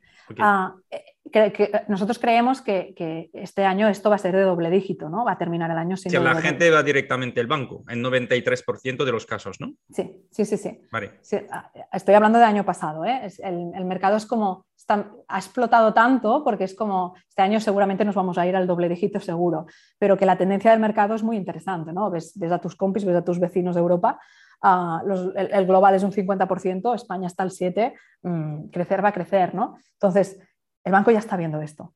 El banco se ha dado cuenta que ha tenido que hacer un, apagón, ha tenido que cerrar durante mucho tiempo oficinas y, que se ha tenido que poner las pilas y, digitalizar el sector. Obviamente, no va tan rápido como un velero va más rápido que un transatlántico y, esto es así, pero ah, están yendo muy rápido, al menos en, en entender la dirección que tienen que, tomar. Y esto es muy guay porque cuando un, equipo del banco está súper alineado con tu propósito, es como, vale, crucémonos a nivel tecnología y, a despegar, ¿no? A despegar, mm. a despegar los dos juntos. Ok, pero vosotros les vendéis la tecnología o ah, les traéis leads de personas que quieren una hipoteca ambas cosas. Es decir, o sea, yo puedo ser un banco y decir, ah, yo quiero utilizar tu tecnología, pero con, por ejemplo, mis oficinas. Mm, sería más complicado que esto, pero sí, tecnología ad hoc para ello. Sería un poquito más complicado que todo esto, pero Pero para entenderlo, ¿no? O sea, yo lo que me interesa no es el lead, sino la tecnología. Sí, sí, para ser muy ágil y rápido, porque hasta ahora se tenía que ir al, a la oficina y, me vais a digitalizar el proceso, ¿no? Que es distinto de me traéis leads. Claro, claro, sí, sí. Pues que al final, al final en eso estamos, ¿no? Al final es como, ok, tenemos un bloque y es como que vayamos acotando, ¿no? Vayamos acotando, vayamos acotando hasta que podamos, pues, ofrecer total, la tecnología total, ¿no? O sea, el pack, el pack completo. es, es, un poco como vayamos a pensar distinto y vayamos a hacer las cosas de maneras diferentes, ¿no? Y, simplemente hacer las cosas de maneras diferentes es lo que antes se hacía en cinco pasos, sentémonos a ver si lo mm. podemos hacer en cuatro. Sentémonos a ver si... Y a nivel leads, que también es importante decir esto, es como... ya no solo es un lead que llega al banco. O sea, no es que, no es que seamos un... Porque si no, iríamos a CPL.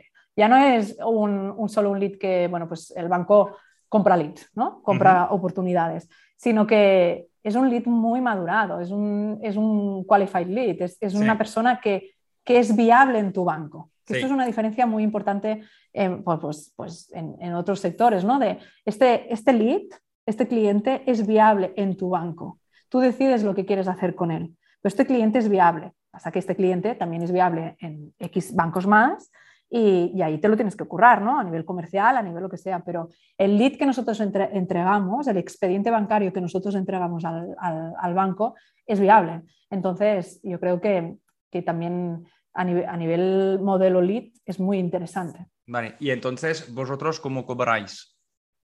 ¿Dónde ¿Cómo monetizáis? Ah, lo, que, lo que te he comentado antes, vamos a CPA. Vale. O sea, que es el banco que paga el usuario, es gratuito y, el, y el, banco, ah, el banco paga una comisión sobre ah, lo que se ha cerrado, ¿no? Total, sí. vale. Y, y, y, en comparación con, con comparadores, ¿cómo os posicionáis vosotros? Bueno, hablemos, si quieres hablemos de competencia, porque es, bueno, es diferente. Hay gente que no son comparadores, hay gente que, lo está haciendo muy bien y son brokers. hay dos bloques muy grandes, que son los de pago y los que somos gratuitos. Nosotros nos comparamos siempre con, los gratuitos, ¿no? porque al final tenemos un servicio gratuito.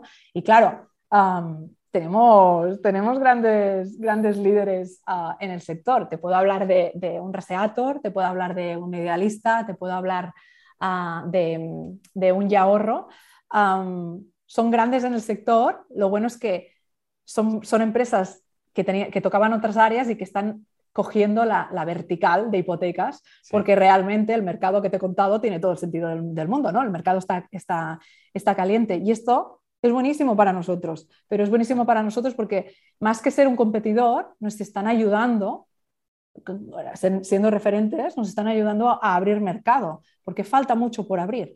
esto no es um, UK, o sea, falta mucho por abrir en este, en este sector. Entonces, ah, ir de la mano de los grandes ah, nos facilita mucho el, camino. Yo siempre pienso que no hay competencias si, mientras haya mercado. ¿eh? O sea, al momento que el pastel se vayan cogiendo, pues la cosa ya es distinta. Pero, pero bueno, yo creo que, que, que también lo están haciendo muy bien que tienen el mismo modelo de negocio y nos ayudan un poco a, pues esto, a, crecer conjuntamente. Nosotros somos, si le preguntas a la banca... La ventaja competitiva de ir por Trioteca versus Rastreator para, para por ejemplo... Tecnología. ¿Y para el usuario? Procesos, es decir, que obviamente cuando tú haces en el back tecnología, los procesos van más rápido. Procesos.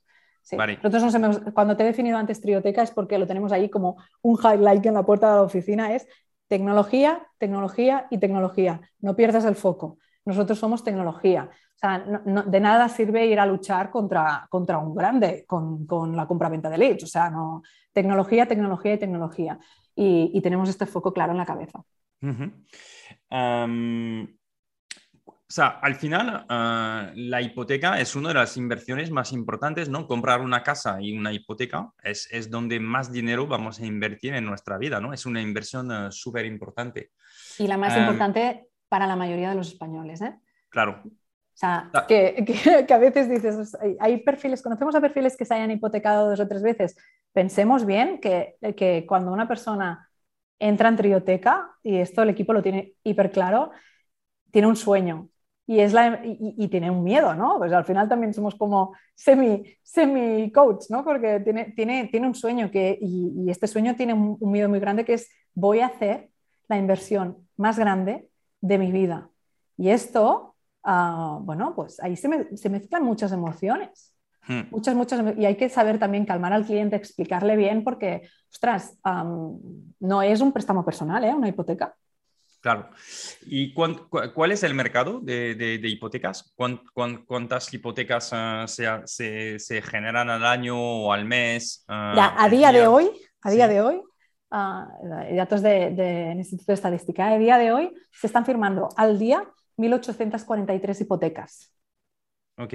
1.843 hipotecas al día. ¿eh? Ah, y para que cojas un poco de perspectiva, en, en 2013 la crisis, el boom, acordémonos, se estaban, firmando al, se estaban firmando al día 792. Entonces, que ya eran, ¿eh? 792 hipotecas al día, vamos, ¿dónde hay que firmar para conseguir esto? Entonces, el mercado está, está, muy, está muy interesante, la verdad. ok. ¿Y cuál es la media de la, de la, inversión que se suele hacer en España? O, o vuestra, quizás. Mira, te, diré que cojas el Centro de Estudios de Triboteca, que es un centro que, que, abrimos cada mes, que presentamos pues, un, informe cada mes donde va cada mes exactamente a todas las medias españolas que salen. ¿no? La última media era en España general, la hipoteca media estaba en torno a la hipoteca, ¿eh? no, el valor de la casa, que son cosas distintas. Ah, estaba alrededor de 160.000 160 eh, euros. Ah, pero bueno, te invito a que cojas el CET, te invito a que cojas el centro de estudio y ahí tienes toda, toda la información. Ya sabes lo que pienso yo de las métricas. Ya, ya, ya, ya, ya, ya. ¿Cuántas, pero sí que nos puedes decir cuántas uh, hipotecas estáis, generando, ¿no? Eso sí. ¿Cuánto es? no, no, de media, de media. No, yo te diré que la, mira, es que podemos contarle a, a, los oyentes lo que yo te dije, no tengo ningún, ningún apuro en decirte esto, es que yo no quiero que tu podcast se convierta en la salsa rosa del sector emprendedor. No lo quiero, sinceramente. me, encanta, que me digas lo que quieres que sea mi podcast. no lo quiero, no, de verdad. Pero, a ver, yo te podría, fuera broma, uh, no, pero me parece muy interesante la parte que unes de crecimiento personal, por eso te lo digo. Pero eh, te, digo lo de salsa rosa en coña, ¿no? Yo, yo creo que las métricas de biblioteca están bien, si no estuvieran bien, no, tendríamos 85 personas y no estaríamos luchando con estos OKR que estamos luchando. Y habéis crecido en personas, o sea que esto Exacto. de que estás en crecimiento. Por, por tanto, las métricas van bien. Yo lo que... quiero es que haya más oyentes que eligen biblioteca para, para, para las, métricas, las métricas están bien, pero lo que deberíamos de, explicar al oyente, deberíamos de explicar a, la persona que quiera emprender, es la, y ahora voy en serio, ¿eh? es la dificultad a llegar a esa métrica. Es decir, el esfuerzo no se plasma en una nota de prensa. Y esto es clave. El esfuerzo no se, no se plasma en una nota de prensa. Una nota de prensa es como un Excel, que lo aguanta todo. Pero el esfuerzo no se plasma. O sea, que a mí lo que me gustaría que me contaran alguien, ¿no? Si, alguien que, tiene mucha más experiencia que yo y que haya ido bien, es cómo ha llegado esa métrica. Las métricas están bien, las podemos dejar. Vale, entonces, ¿cómo has llegado a esas métricas que están bien? Pues, pues intentando, intentando hacer un buen trabajo día a día e intentando tener mucho foco. Cuando te hablaba del foco, fuera broma, ah, te lo hablaba en serio. Es decir, yo creo que Trioteca ahora es una scale-up. ¿sí? Nosotros estamos conduciendo a la empresa hacia, hacia un, crecimiento sostenible. Es el, el, foco que tenemos ahora, la previsión que tenemos ahora es intentar llevar a la empresa hasta un, a, un, a un potencial de crecimiento sano, digásemos. Pero, pero bueno, somos 85 personas y, nos hemos dado cuenta que hemos entrado en una etapa totalmente distinta, pero totalmente distinta, que es muy bonita, pero que es muy complicada, que es muy difícil. Pero me gustaría hablar más de, de esta época que estamos pasando, súper complicada y súper dura y que, y que creo que a día de hoy, y ojalá después de escuchar este podcast hubiera alguien que me escribiera un LinkedIn y me, y me dijera, Sara, léete el libro, el libro tal o apúntate a este curso, ¿no? Porque, porque de momento ah, la fórmula mágica no la he encontrado ni Ricard la ha encontrado. Es decir, ah, todo el mundo te habla de, bueno, estás en fase de scale-up, tienes que tocar la tecla, ¿no? Para que todo se multiplique.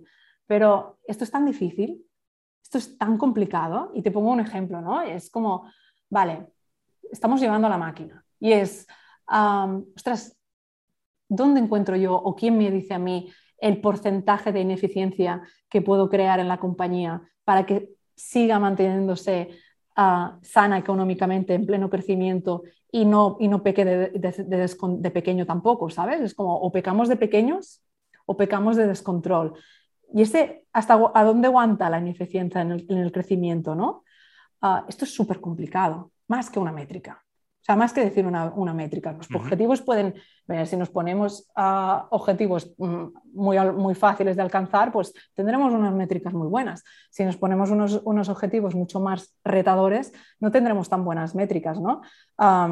y, ostras, me gustaría... Mm, si alguien te podría ayudar ahora mismo, ¿cuáles son los retos donde dices, ostras, es que aquí ah, lo tengo que pensar bien, necesitaría... Pues, pues mira, la dificultad máxima que estamos pasando ahora y, es que esto es, mm, parece que te cueles en una reunión de trioteca ahora, ¿eh? pero la dificultad más, más heavy que estamos teniendo es, ostras, no sabemos conducir el barco tan bien como antes porque, porque hemos perdido agilidad. Es decir, ¿qué ha pasado en esa compañía de 30 personas a 85 que hace que el barco no se mueva igual? ¿no? Hemos ido perdiendo, hemos ido soltando y hemos perdido pues, procesos o hábitos que nos hacían ser muy rápidos y podíamos hacer pruebas de A-B testing así.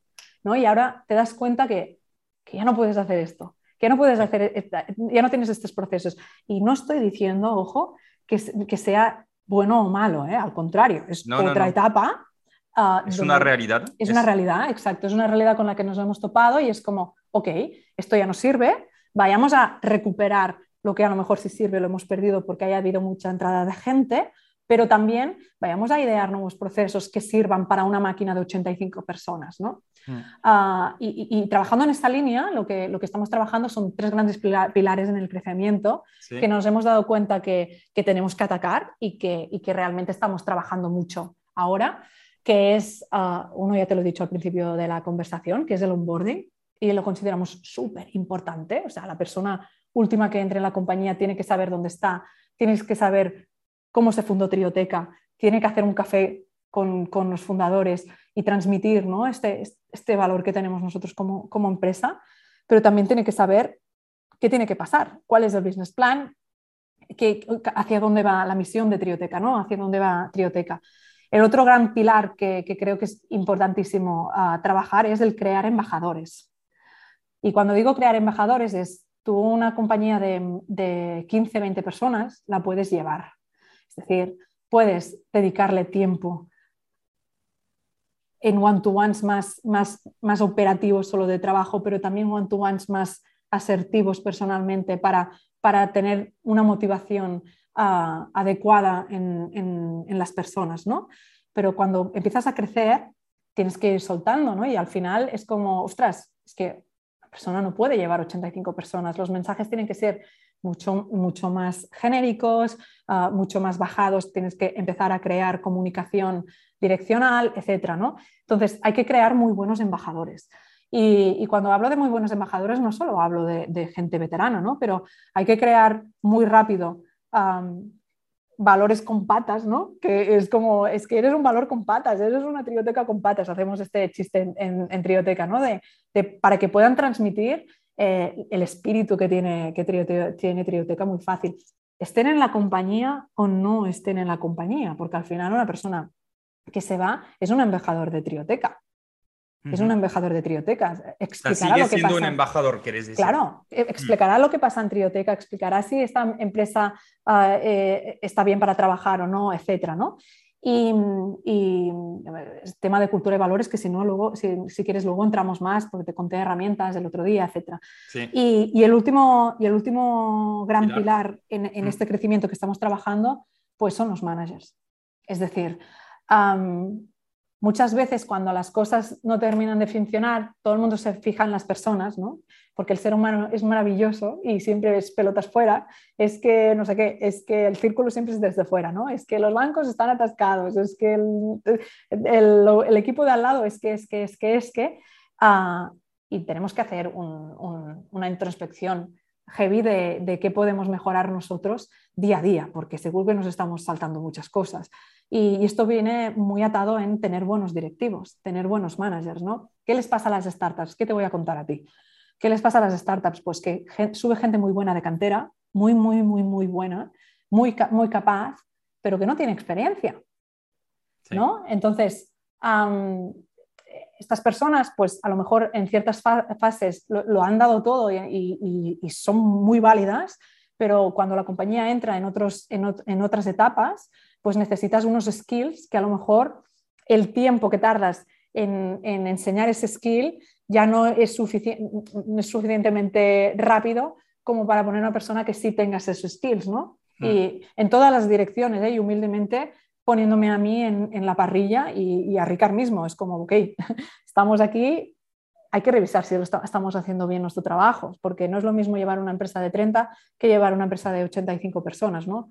En todos los campos, en marketing, en hipotecario, en tecnología, etc. Y esto es muy difícil de hacer. Porque al final... Eso significaría que a un momento dado hay que ir a buscar otros perfiles que ya han tenido experiencia, que, que sean quizás menos startup, más de que vienen de consultoras, que tienen, ¿sabes? De, ir a buscar gente que tienen este perfil, que, que tienen capacidades para pasar quizás de 85 o 90 a 200 o 300 personas, que no son el mismo perfil, que cuando tienes que arrancar de cero, ¿no? O sea, creo que una de las dificultades que vivimos y que, que, se vive en esas empresas es, claro, el tipo de equipo que puedes necesitar cuando somos cuatro, diez, treinta o cien, claro, no es el mismo, ¿sabes?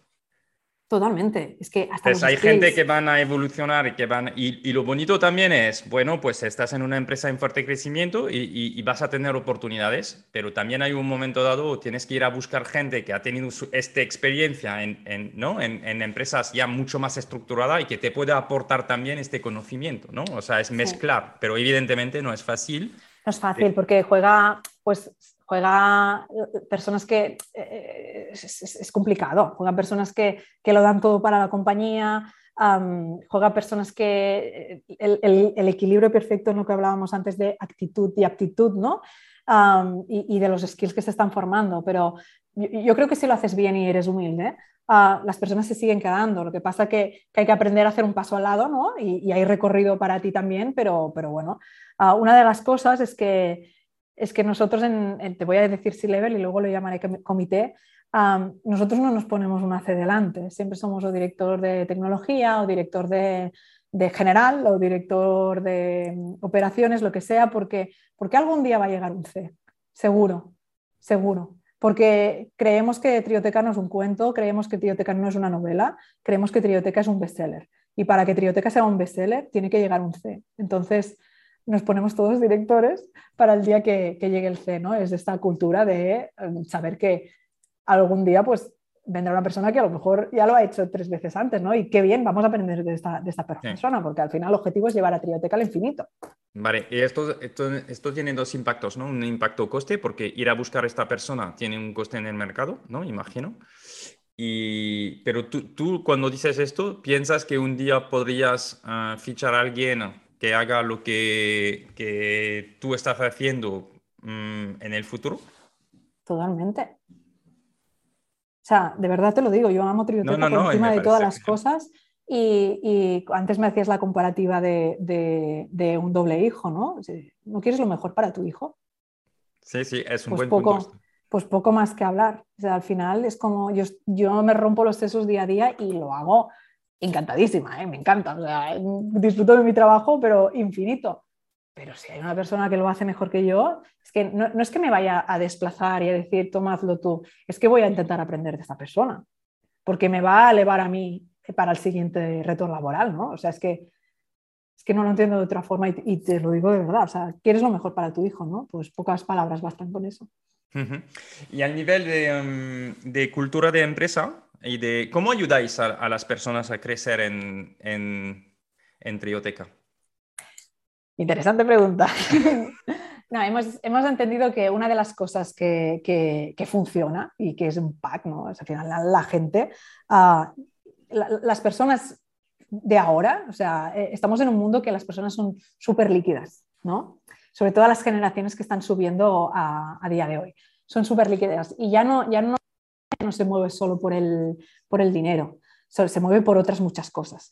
Uh, pues cosas como aparte de tener espacios bonitos, aparte de tener acompañamientos, se mueven básicamente por los líderes, se mueven por, por la inspiración que pueden tener, se mueven por el career path que pueden tener, se mueven por el aprendizaje continuo que puedan tener y se mueven por, por, por la comodidad que pueden sentir o, por la, la, unión de valores, lo que te decía en una amistad, que pueden sentir en una empresa. ¿no? Entonces, entendiendo, entendiendo el liderazgo en ese sentido, nosotros, por eso tenemos tres personas en People, hemos querido siempre ah, tener esa parte muy cuidada, la parte de las personas, porque creemos que las personas hacen el negocio, no el negocio a las personas.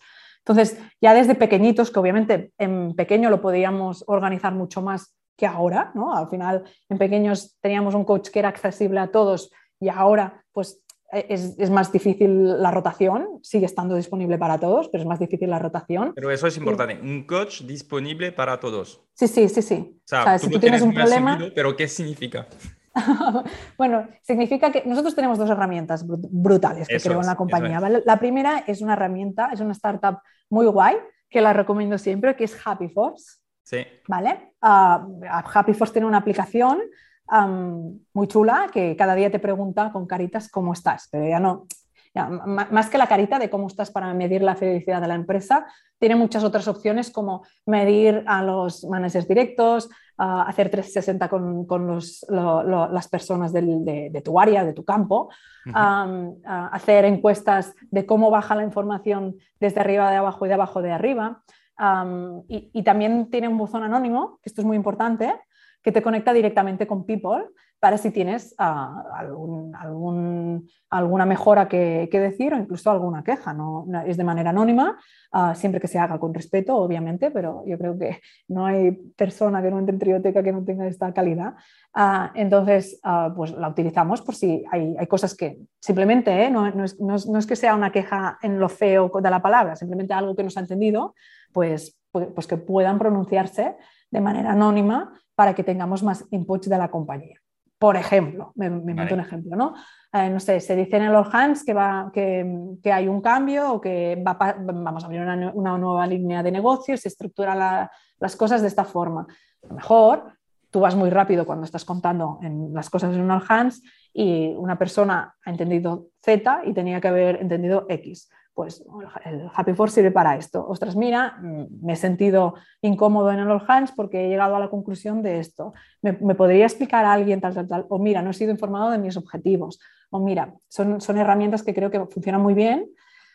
Ya no para contestar a esta persona porque es de forma anónima, sino que nos, nos, nos ayuda al management a, a pues, pues a fluir y hacer mm, mejorar la comunicación, ¿no? Que una empresa, el, creo que el 80% de los problemas de las empresas son comunicación, ¿no? La, comunicación no bajada correctamente.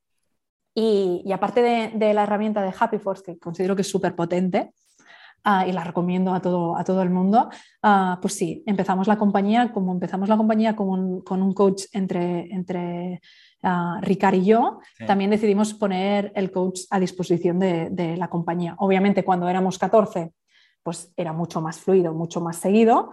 Ah, ahora es más, ah, el coach está dentro del equipo de People y si alguien tiene algún, algún, alguna inquietud o algún, algún, no es que no lo quiero decir problema, algún handicap que, que no, no sabe abrir una conversación difícil, porque más, más problemas más a nivel laboral del día a día es ostras, estoy incómoda y no sé abrir una conversación con mi manager. Podría pasar.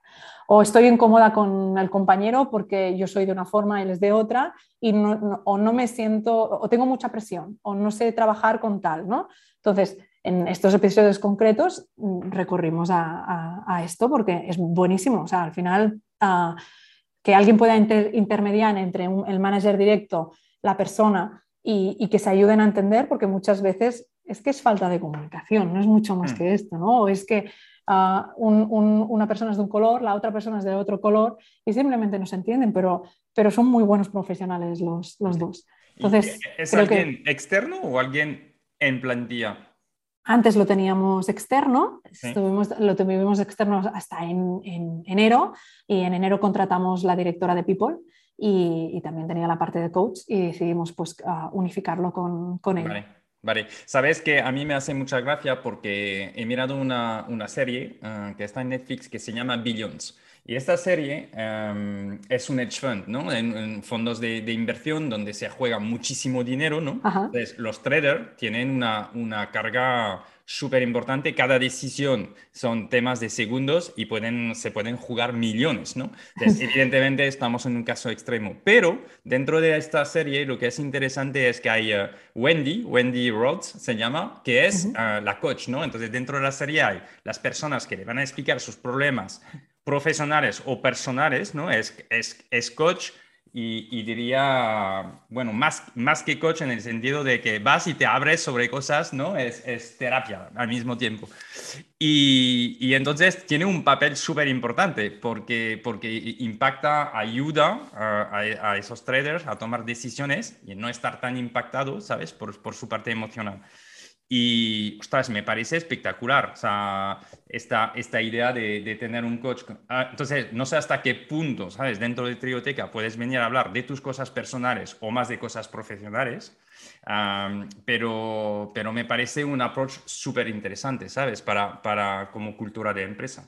Pero al final, claro, las personas que se hacen más coach activos son a los middle management, ¿no? Porque están, están allí aprendiendo y decías la de diferencia entre si puedes preguntar algo personal o algo profesional, va todo tan atado que al final cuando, cuando sé, tienes que trabajar el skill de que una persona es súper empática y no, y no sabe distinguir lo personal o lo profesional, ¿no? que esto pasa mucho con, con las personas que, que, que están siendo responsables desde abajo, ¿no? que han ido creciendo en cantera. Pues ese trabajo, ¿cómo lo valorarías? como laboral o personal, porque tienen doble afectación, ¿no? Por ejemplo, formaciones continuas que nos hace de saber dar feedback, saber dar feedback, saber abrir conversaciones difíciles, formación brutal, saber abrir conversaciones difíciles.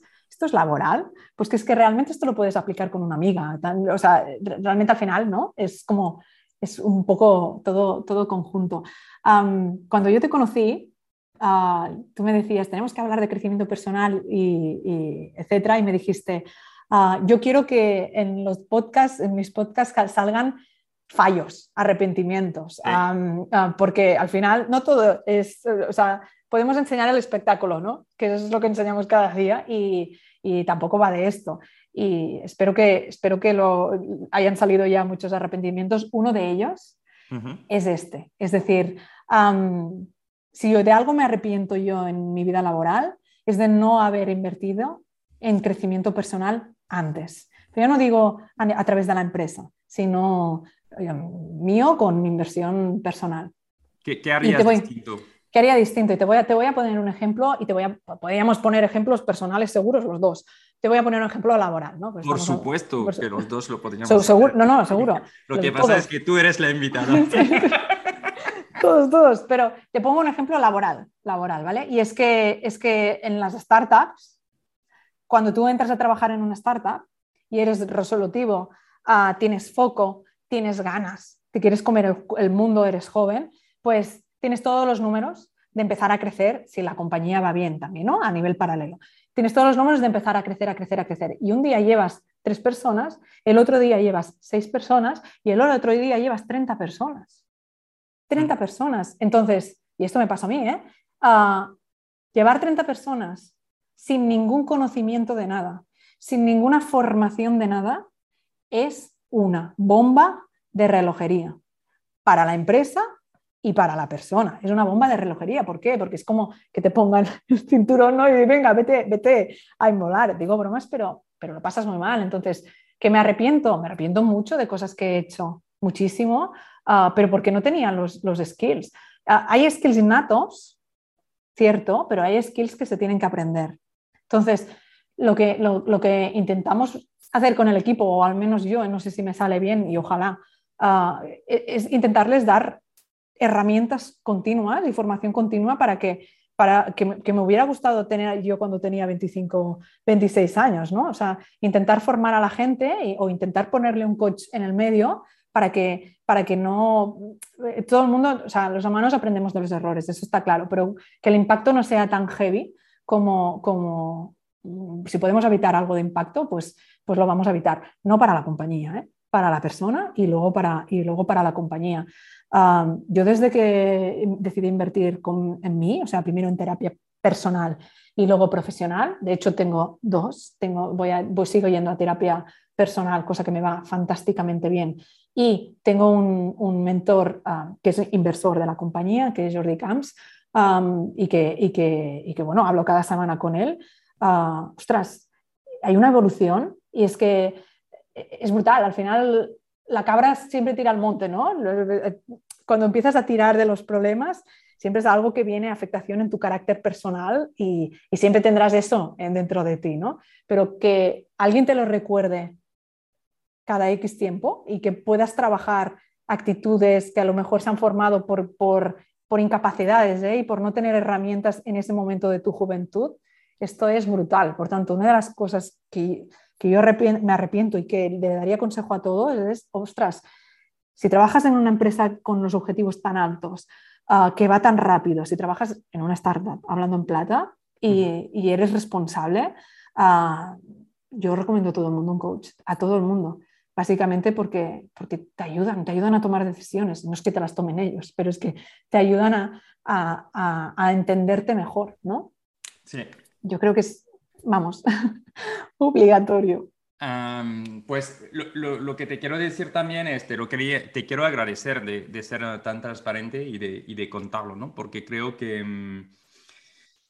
mm, es verdad que no es siempre sencillo, ¿no? De, contarlo. O sea, es, como tú decías, y tienes toda, totalmente razón, es mucho más fácil de hablar de una métrica que de estos temas. Y es una realidad, porque por dos razones. Por, porque la métrica al final la puedes explicar como te da la gana, pero esos esas, ah, temas personales que estamos abordando, que, que, que, yo estoy aprendiendo contigo, ¿sabes? Y espero que... que sí, pero es verdad, porque me estás inspirando, porque, porque tenemos tantas cosas que podemos hacer que, que ¿sabes? O sea, yo estoy pensando ahora, voy a enviar al equipo a los equipos, les voy a enviar que escuchen, porque hay un montón de cosas que podemos eh, aplicar, pensar, eh, inspirarnos. Y, esto va. Entonces, te quiero agradecer porque evidentemente es más fácil de hablar de métricas que de esas cosas cuando, cuando somos emprendedores o de los errores que hemos hecho. Y, es verdad, y te lo agradezco porque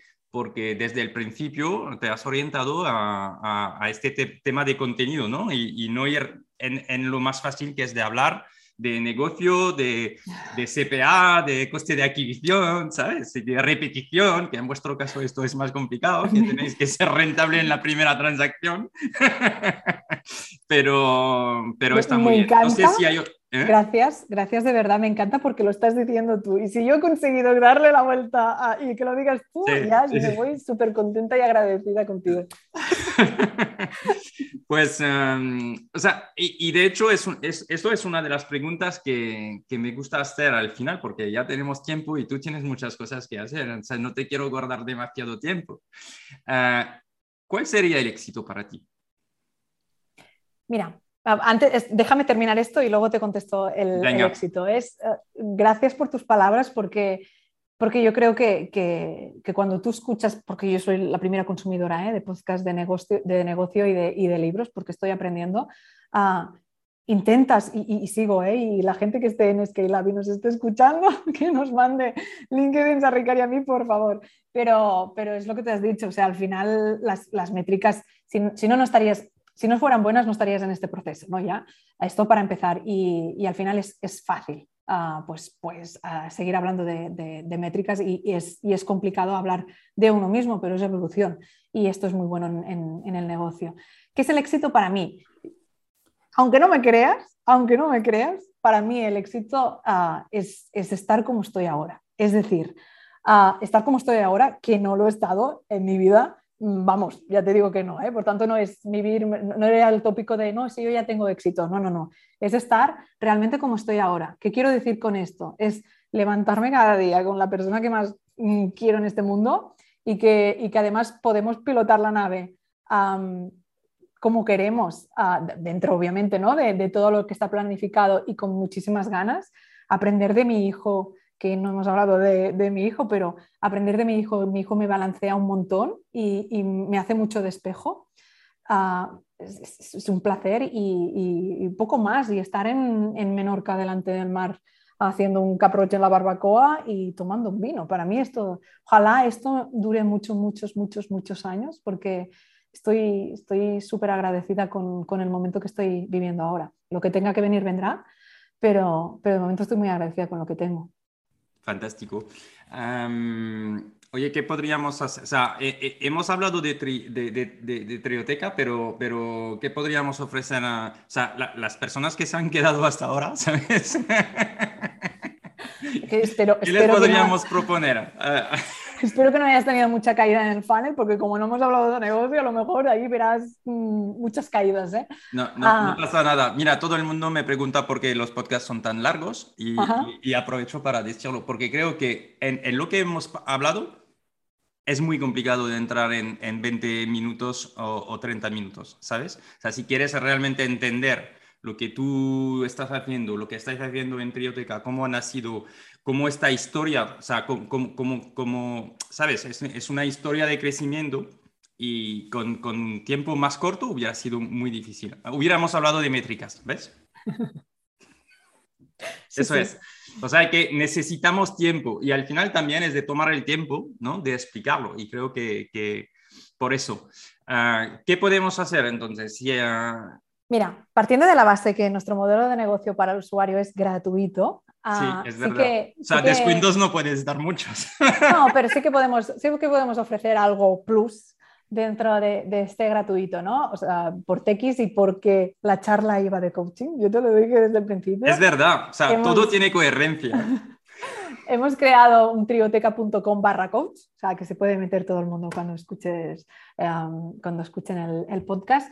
Y simplemente si se registran por allí, si se registran con esta, con esta página, pues uh, les podemos ofrecer media hora de coaching hipotecario gratuito, tengas o no tengas hipoteca. Es decir, si tienes hipoteca, pues qué, qué, podrías llegar a ahorrar ¿no? si, si haces una mejora de condición. Y si no tienes hipoteca, ¿qué préstamo hipotecario te puedes permitir? Para, para, el día que quieras buscar una vivienda, uh, etc. ¿no? Y, unido a esto último, ¿qué préstamo hipotecario te puedes permitir? Un, les regalaremos un certificado avalado por Trioteca que, que, acredita qué hipoteca te puedes permitir y en qué banco, uh, más que nada para que tengan una ventaja competitiva a la hora de ir a comprar una vivienda, ¿no? O sea, si al final tú ya tienes la hipoteca preaprobada, pues es mucho más fácil que el comprador ahí que, que, la persona que vende el piso piense, piense en ti. Entonces, es verdad, es un buen punto esto, porque cuando eres vendedor de, de, de, eres vendedor, lo que quieres es poder hacer la, la, operación lo más fácilmente posible. Y lo que puede pasar es que la persona uh, firma Uh, para comprar, ¿no? Uh, y luego no tenga la hipoteca. Y eso significa reponer el bien en el mercado. O sea bueno, que tienes la, totalmente razón. Y, y, las veces que pasa, ¿eh? De gente que paga reserva se bloquea el inmueble y al cabo de dos meses se desbloquea porque no le han dado una, una hipoteca. ¿no? Entonces, uh, este certificado es un certificado obviamente temporal porque los, los, los, bancos cambian precios, pero es, ok, en este momento, ¿qué te puedes permitir? Pues me puedo permitir un inmueble de hasta 200.000 euros, pues porque tengas un poco de foco donde ir a buscar esto lo digo porque es importante, porque siempre es como, ay, a ver este piso, 200, bueno, esto de 250, bueno, esto de este 300 y luego no, y luego no, ¿no? Entonces, pues que tengan este certificado y que te da un poco de ventaja competitiva porque ya tienes, si realmente todo lo que has puesto es verdad, porque obviamente lo que tienes que poner es verdad, uh, tengas un poco de ventaja competitiva. Entonces, trioteca.com barra coach y, nada, y cualquier cosa, LinkedIn y, estamos, y estamos en contacto. Fantástico. Oye, que también es válido para personas que ya tienen una hipoteca y que quieren renegociar, porque ah, yo es un, algo que he hecho hace poco tiempo. Ah, el banco han tardado seis meses antes de darme ah, informaciones y creo que es algo que, no, mm, que se hace mucho en otros países. En Francia se hace de renegociar tus condiciones y cambiarlas y, no tengo la sensación, por lo que he vivido con el banco, que en España sea muy común, ¿no? Entonces, y, creo que es algo que las personas, o sea, se puede ahorrar mucho dinero renegociando sus condiciones. En el informe del FED del mes pasado, las personas que se han, renegociado condiciones con Trioteca se han ahorrado de media al mes unos 200 euros. Es mucho dinero. 200 euros por 12, 2.400 paga una, las vacaciones. Ah, Ahorramos para las vacaciones. Vale, pues nos has dicho que las personas te, te, pueden contactar en LinkedIn, ¿no? Y de nuevo, ha sido súper inspirador, de verdad, te lo digo de corazón. Ah, muchísimas gracias y, pues ah, seguimos uh, Trioteca de, cerca. Gracias a ti por invitarme, gracias a todo por a Lena por habernos cruzado. Sí, le, decimos de nuevo a ver si va a escuchar hasta el final. A ver, a ver. Y nada, espero que sea el principio de una bonita, de una bonita relación. Gracias por todo. Gracias de verdad por todo. Pues muchísimas eh, gracias, Sara. Que vaya bien. Chao, chao. Chao. Espera, espera antes de irte. Has escuchado este episodio de historias de crecimiento hasta el final. Me alegro. Ahora te pido un favor. Compártelo con dos de tus contactos y así me ayudas a alcanzar a más profesionales. Y si te ha gustado, dale inmediatamente 5 estrellas en la plataforma donde le estás escuchando. La verdad, es lo que me permite salir mejor en las búsquedas. Así que cuento contigo. Y para acabar, tanto si quieres formarte o tu equipo en la metodología de Growth con nuestra escuela, growthhackingcourse.io, o si quieres que te acompañemos en tu estrategia digital con nuestra agencia, kimun.io, contáctame por LinkedIn y te ayudaremos a crecer tu negocio. Yo soy Jean-Noël Saunier, crecemos juntos.